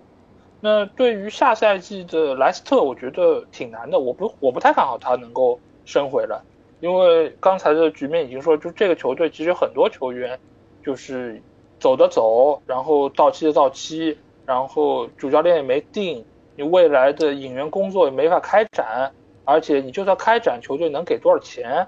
而且再加上这几个赛季英冠的球队挺强的，今年降下来这两个球队，南安普顿也好，利兹也好，你其实和呃莱斯特相比，其实他们的阵容深度和能力其实是不差的。再加上原本呃上个赛季降下来的三个球队有两个还在，他们还能够拿降落伞，还能够买点人，再加上原本英冠的几个进攻能力比较强的球队，也都还在的。所以你说，相当于是七到八支球队去抢三个位置，莱斯特有有把握说能够说拿到前两名，能够直接升级吗？你要真到了附加赛，其实偶然性就变得很大了。呃，莱斯特也未必能够真的升回来，所以我觉得不太乐观吧。嗯，那大家基本上也发表了自己的观点。这莱斯特这球队反正乱入了，导致我原本下一个想 Q 的球队是纽卡斯尔的，正好教练这儿过渡了，过渡回来了是吧？对，那咱们就罗杰斯已经达到了这个上限，你觉得这个这个这个那个呃艾迪豪艾迪豪是吧？对吧？正好过渡过来了。那咱们就接续着聊聊纽卡吧。这个球队从上上上赛季这个叫什么卖给，就是不叫卖给，就被收了之后，就是一一一度这个原来是保级堪忧，然后强势保级，到这个赛季直接就进入欧冠区，就这么大的一个跃升，我觉得还是让大伙儿挺惊喜的，或者说挺惊吓的，直接抢了一个这个 Big 六的这个席位吧。就这个球队，其实，在大家的就日常的这个概念里，它肯定不算是一个大球会，嗯对吧？但是现在来看，他这赛季的表现绝对是可圈可点的。所以你们怎么看他们他这赛季的一个崛起吧？绝对算崛起了。嗯嗯嗯啊，那我先来吧。嗯嗯嗯，详细了。来来来，呃，我觉得纽卡这赛季他的崛起，我觉得实力加运气两个双重作用下的结果。这个运气是在哪儿？是在于这个这个赛季的赛程，一开赛比较早，有世界杯，而且纽卡应该是前几个球队队里受世界杯影响最小的球队，所以他的这个运气在这一块儿，就是他的由于这世界杯在中间儿，导致啊很多的这个强传统意义上我们认为的强队，他在世界杯之后掉链子啊，这我是觉得这是纽卡能够跻身到前四的一个很重要的原因，而且但是我不能否定的是，他这个球队的实力确实强啊，呃，而且这赛季我觉得纽卡他的引援上，我觉得是挺值得大家那些去参考的，包括中下游球队，就是一旦有财团进来之后，怎么去一点一点的补。我觉得纽卡就是他的消费很理性，不像呃一有钱之后我就疯买乱买，把这个物价给抬上去。不是纽卡，他是买的都是刚需，而且都是这种非常实用的球员。我觉得，呃，纽卡这赛季的最重要的引援，也就是他能打进前四的基础是吉马良斯。吉马良斯真的对于球队来说太关键了，有吉马良斯和没吉马良斯，球队完全是两个球队。就是你看到吉马良斯他在中场是能够能够把这支球队给盘活的，所以我觉得真的啊能打到前四。一个是埃迪豪确实把这支球队，呃，已经达到了一个很高的高度，他的体系的捏造啊确实是不错，但是呃没有吉马良斯这个点，我觉得这个球队很难达到前四。嗯，那就是小何老师认为，其实这赛季纽卡的重要核心就是吉马良斯，对吧？对。嗯，嗯，那老 A 觉得呢嗯嗯，我觉得这个赛季纽卡其实是天时地利人和吧，我觉得是几方面的一个综合叠加。呃，他确实是在不断的往上走，但是你说要今年就拿到欧冠的资格，其实还是挺出乎大家的预料。主要还是在于现在这个球队它的呃攻守的平衡性以及就是板凳的深度，我觉得还是比较差的。这个从他呃后半赛季，尤其是最后三分之一，我们可以看得出来，就是这个球队它其实在进攻方面也显示出了自己的疲态，在防守端也不像上半赛季这么守得住。很多的情况之下还是靠波普在那边托底，啊、所以这个球队，我觉得今年能够进前四，主要还是依靠了他们单线作战。在体能上面能够有极大的一个保证，再加上部分的球员，他们也是在时间点上是错开了，有比较好的发挥。上半赛季主要是阿米隆，那下半赛季就基本上卡罗威尔逊，还有就是伊萨克这几个球员之间的一个轮番的发挥，让球队有比较好的一个呈现。再加上上半赛季特里皮尔的助攻，还有就是后防线整个的神奇发挥，那个阶段就是他们的零分场次，包括失球数都是整个联盟最好的。这个其实是给他们最后阶段还能够有冲刺的这个力量，我觉得是积聚了一个很好的基础。呃，所以这个球队，呃，确实是在被收购之后啊，是做对了很多事情。但是做对了这个事情呢？我觉得要分两方面来说，一方面就是他们本身在买人方面，他们所请的总监其实也是就是过往很有经验的。那但是现在来说，还有一点就是他们，呃，尽管看上去就是背后这个财团很有钱，但是他们在花钱方面，一方面是很理性，他们很克制，在讲价方面也很有经验，就不乱花钱。另外一方面呢，就是可以给他们花的钱。就前两个赛季来说，确实也不那么多，因为本身球队的商业收入，包括他们的呃其他方面也没有欧战可打，所以相比于传统的 Big 六来说，他们可以花的钱本身也没本身也没有那么多。不过好在之前阿什利他也确实没有给球队花什么钱，所以他们这个余量相对来说还是大的。但是你也可以看到，现在球队除了那套主力阵容之外，他剩下那些球员，包括那些替补球员，某种程度上。其实还是英超的中下游的水平，所以你如果明年他们去到欧冠，他们要有双赛，这个球队阵容我觉得是跟不上的。你即便有这个下窗，可以说我再砸钱再买，但是你没有办法能够买入这么多实力上有保证的轮换球员，再加上现有这批球员里面有相当一部分要更新换代的，他们要出掉的，而这些出掉的人大概率是换不回什么钱的。所以这个对于球队来说，它的换血的速度，我觉得不会特别的快。所以再加上欧冠的比赛强度那么高，呃，所以下赛季我觉得纽卡大概率会有比较明显的一个下滑。就是这个球队真正要成长成长为和 Big 六比肩的所谓 Big 七，我觉得还是需要至少两年时间才有可能。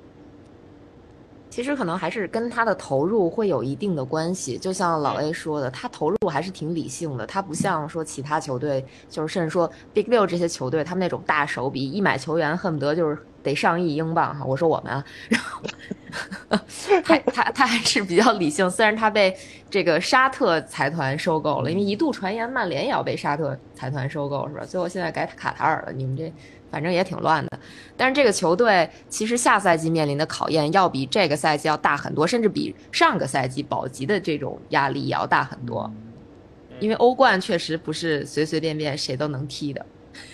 对，对，而而且还有一点就是埃迪豪这个人，说实在话，他也没有带过欧战，他对于其他国家的俱乐部，他的技战术特点如何去应对，我觉得他是缺乏经验的。呃，所以或许在未来的一年或者两年里面，埃迪豪或许是现实这个球队有更好发挥的一个一个短板吧。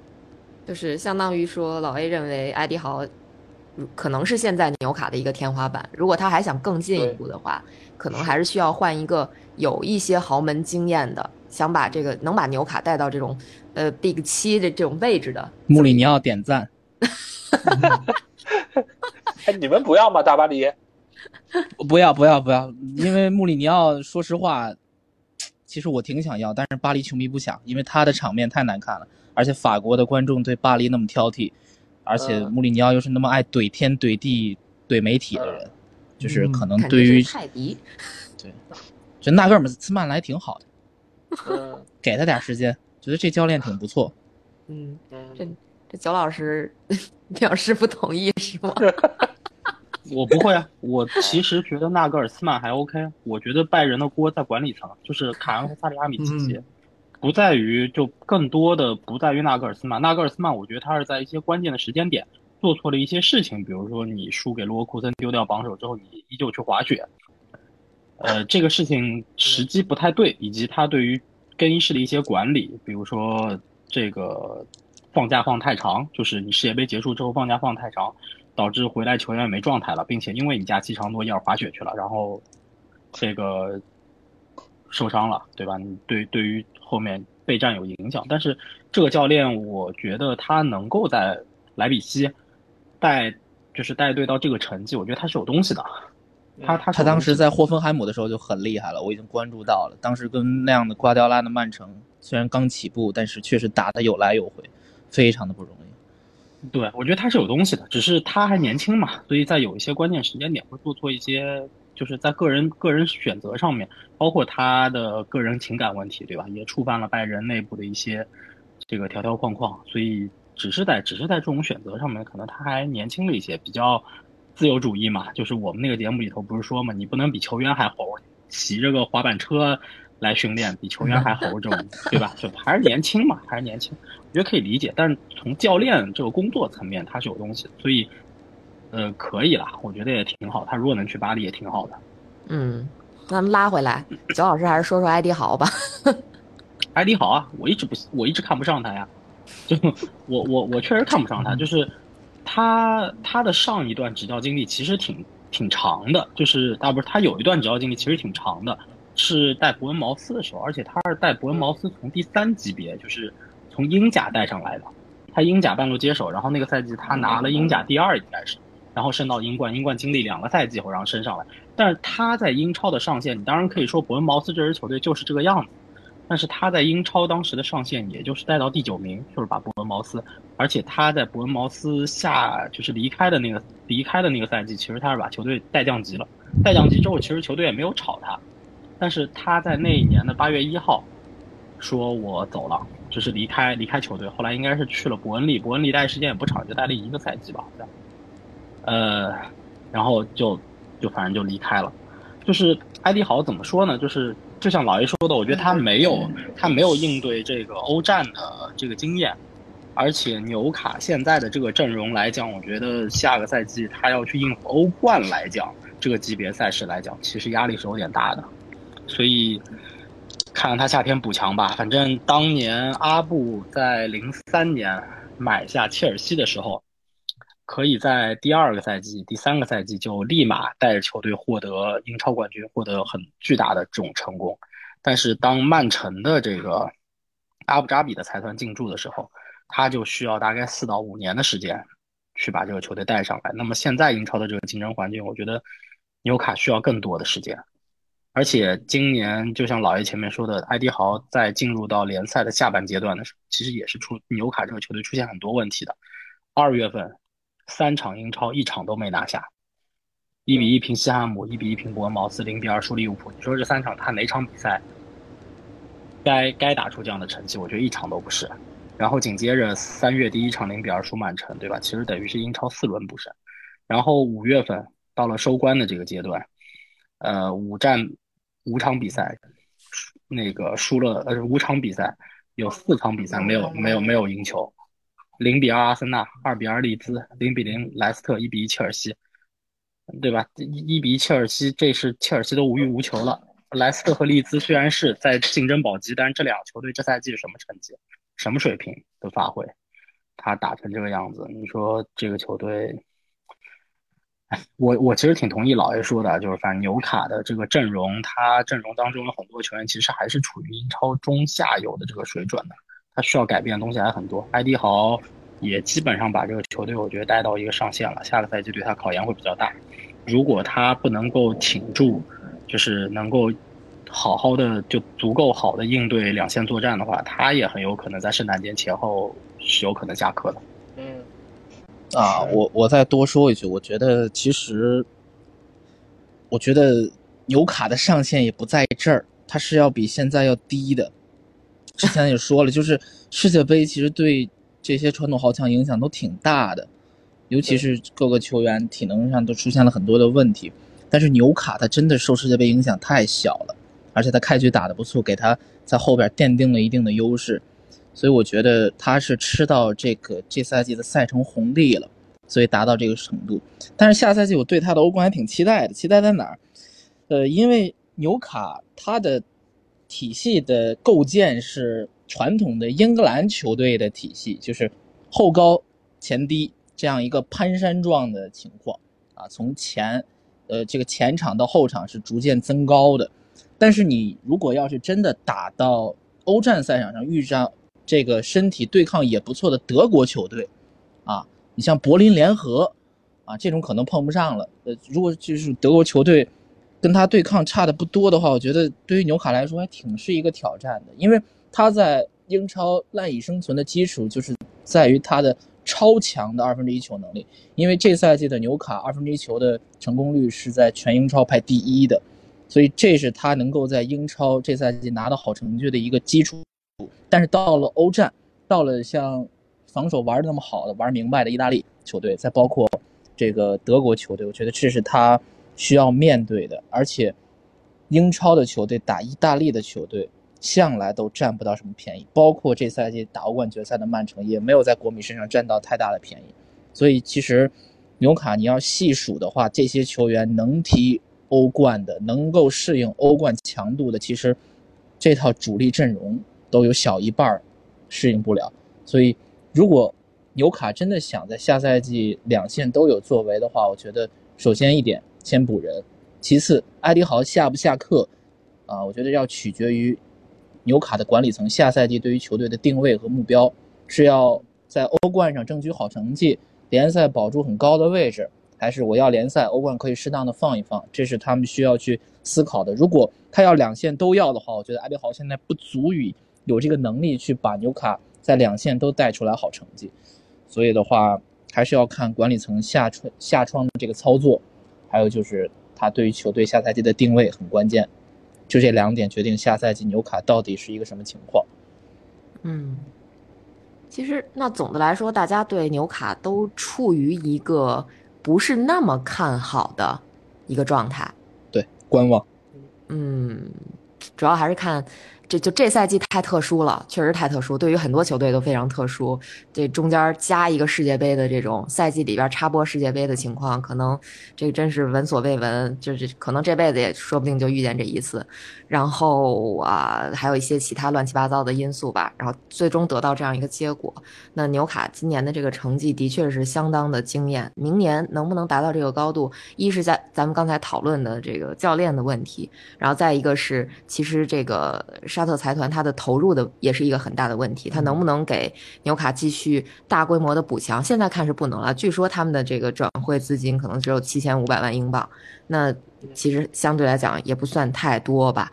那能不能应付下赛季的双线作战也不太好说啊。那只能说拭目以待吧，看看咱们今天聊的这个会不会最后印证了。嗯，那咱们就。Move to the last，最后一个球队吧。那最后一个，我们就来聊聊水晶宫吧。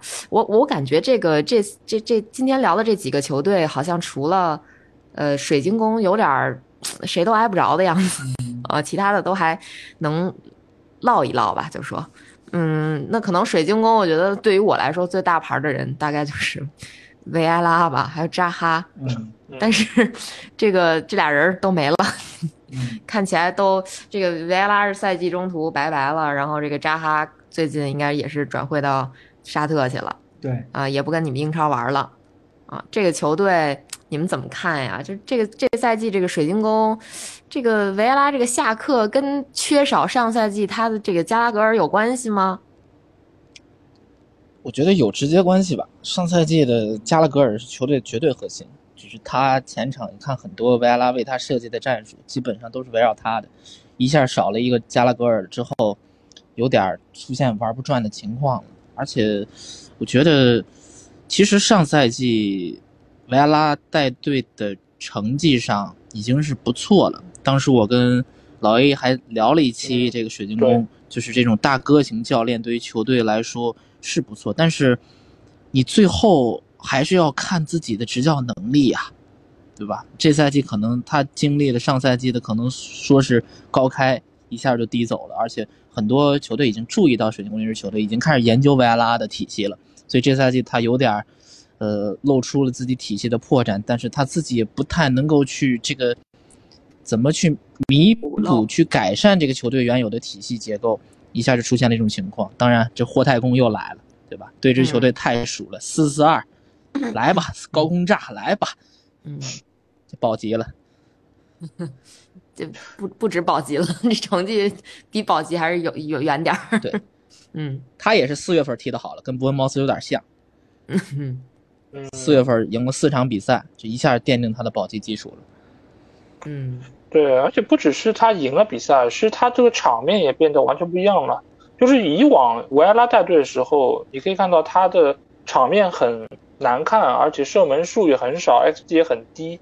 但是霍太公一来之后，你会发现，好像所有的球员他在进攻方面的潜力都被挖掘了出来，而且尤其是两个边路奥利塞和埃泽，呃，他们的发挥是非常好，而且埃泽后来也入选了英格兰国家队。那所以就是霍太公的到来，我觉得是整个就是让整个球队的这个打法和思路都变得不一样了。就是他们可以说我以进攻为主，在这个情况之下，我某种程度上也是在分担后防线的压力。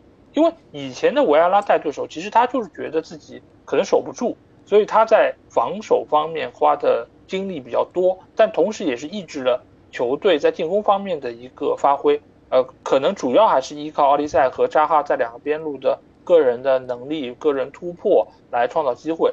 但是呢，你也知道，水晶宫这些球员他的把握机会能力其实不是那么好的。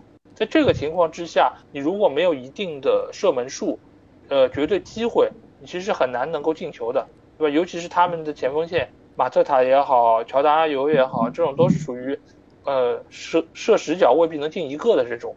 那对于维拉这个战术来说，球队的拿分效率显然就会比较糟糕。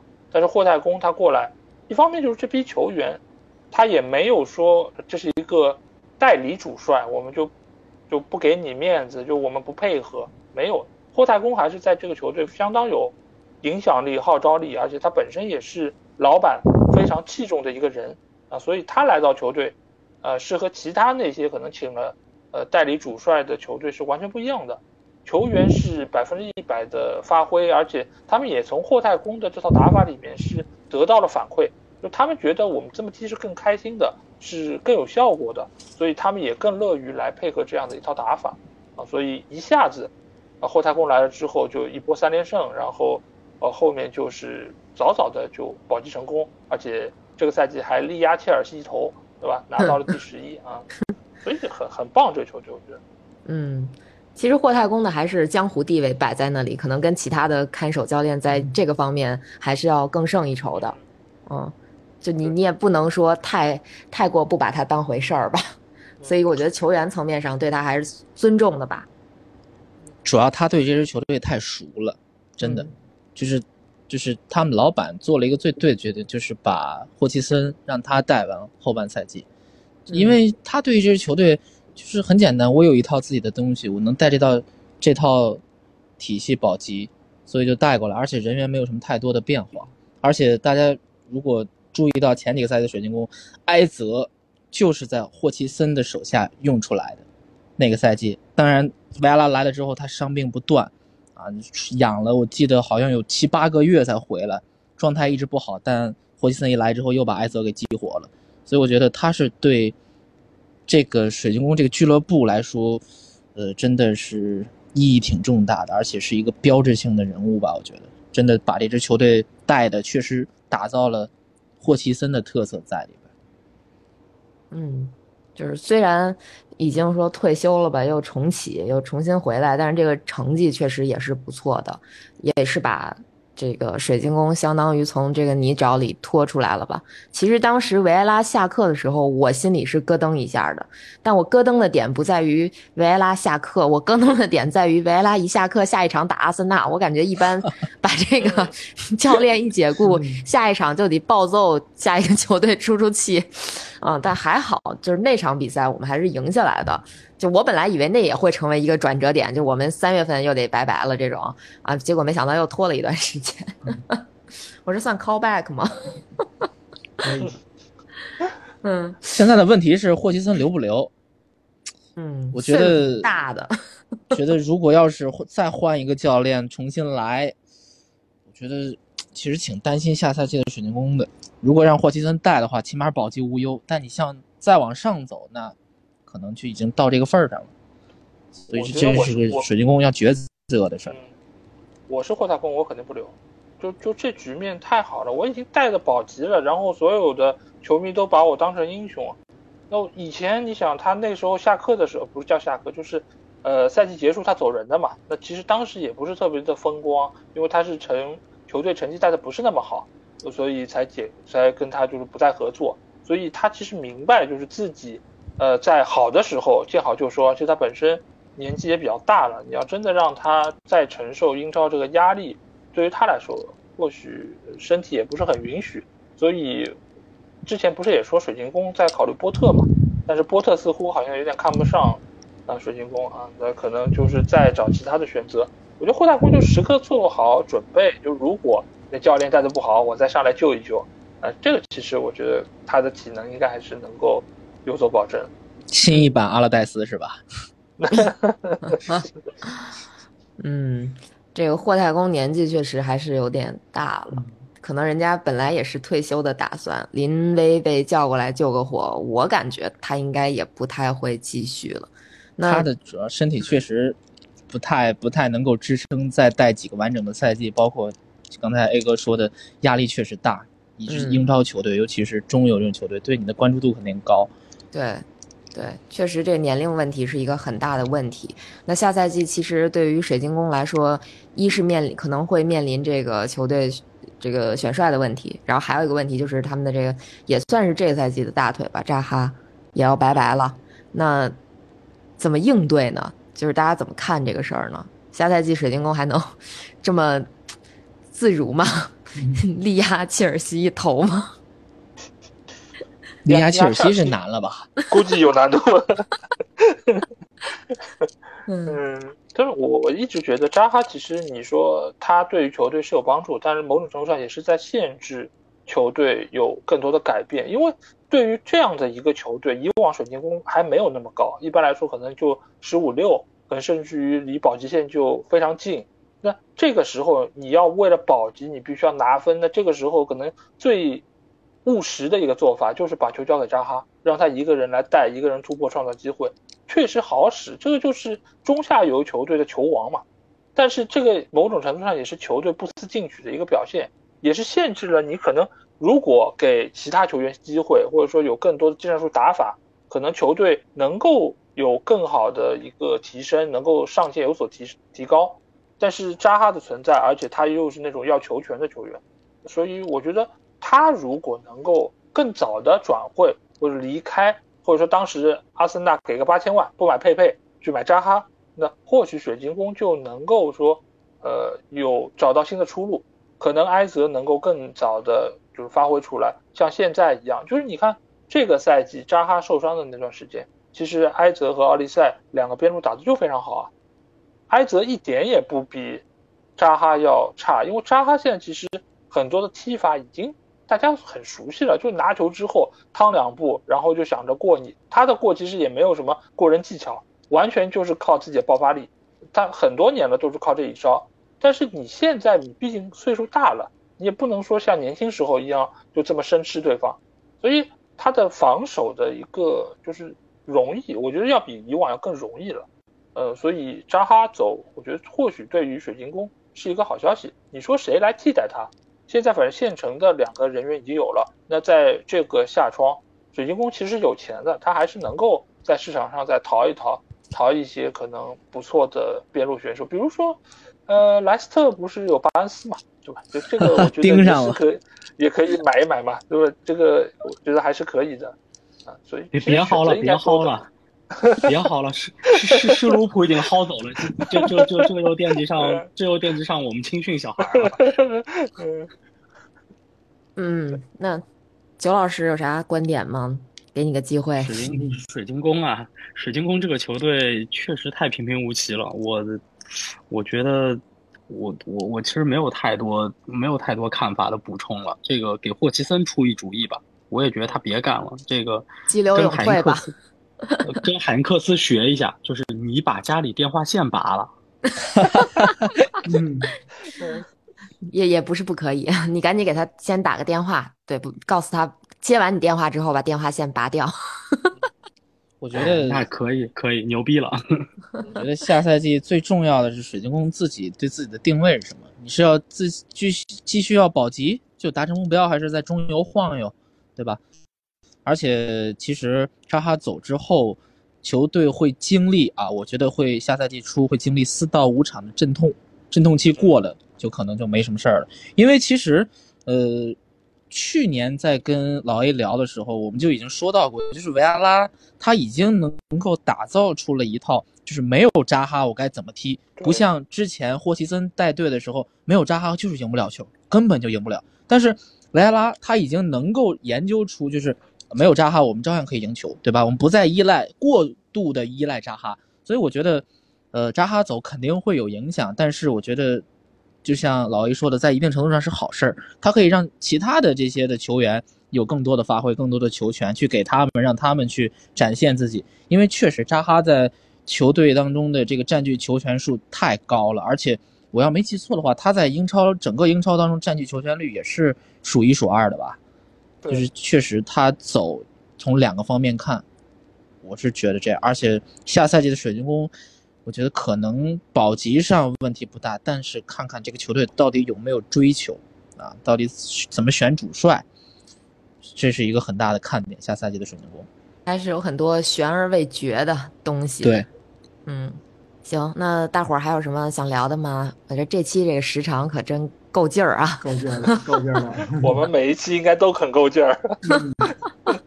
嗯，都是好几期的体量融到一期里边，然后一起聊。行，那如果大家没有什么要补充的，我们今天这五支球队我们就聊到这儿吧。嗯，好，好的，好，没问题。嗯好的，那我们下一期就请大家移步到足球无双去听我们的这个下面的五支球队啊，就是老爷那边已经讲了，讲了这个五支了，还剩五支，对吧？是，嗯，好的，行，那咱们就这期节目结束之后，下期节目在足球无双见，大家拜拜。大家拜拜拜拜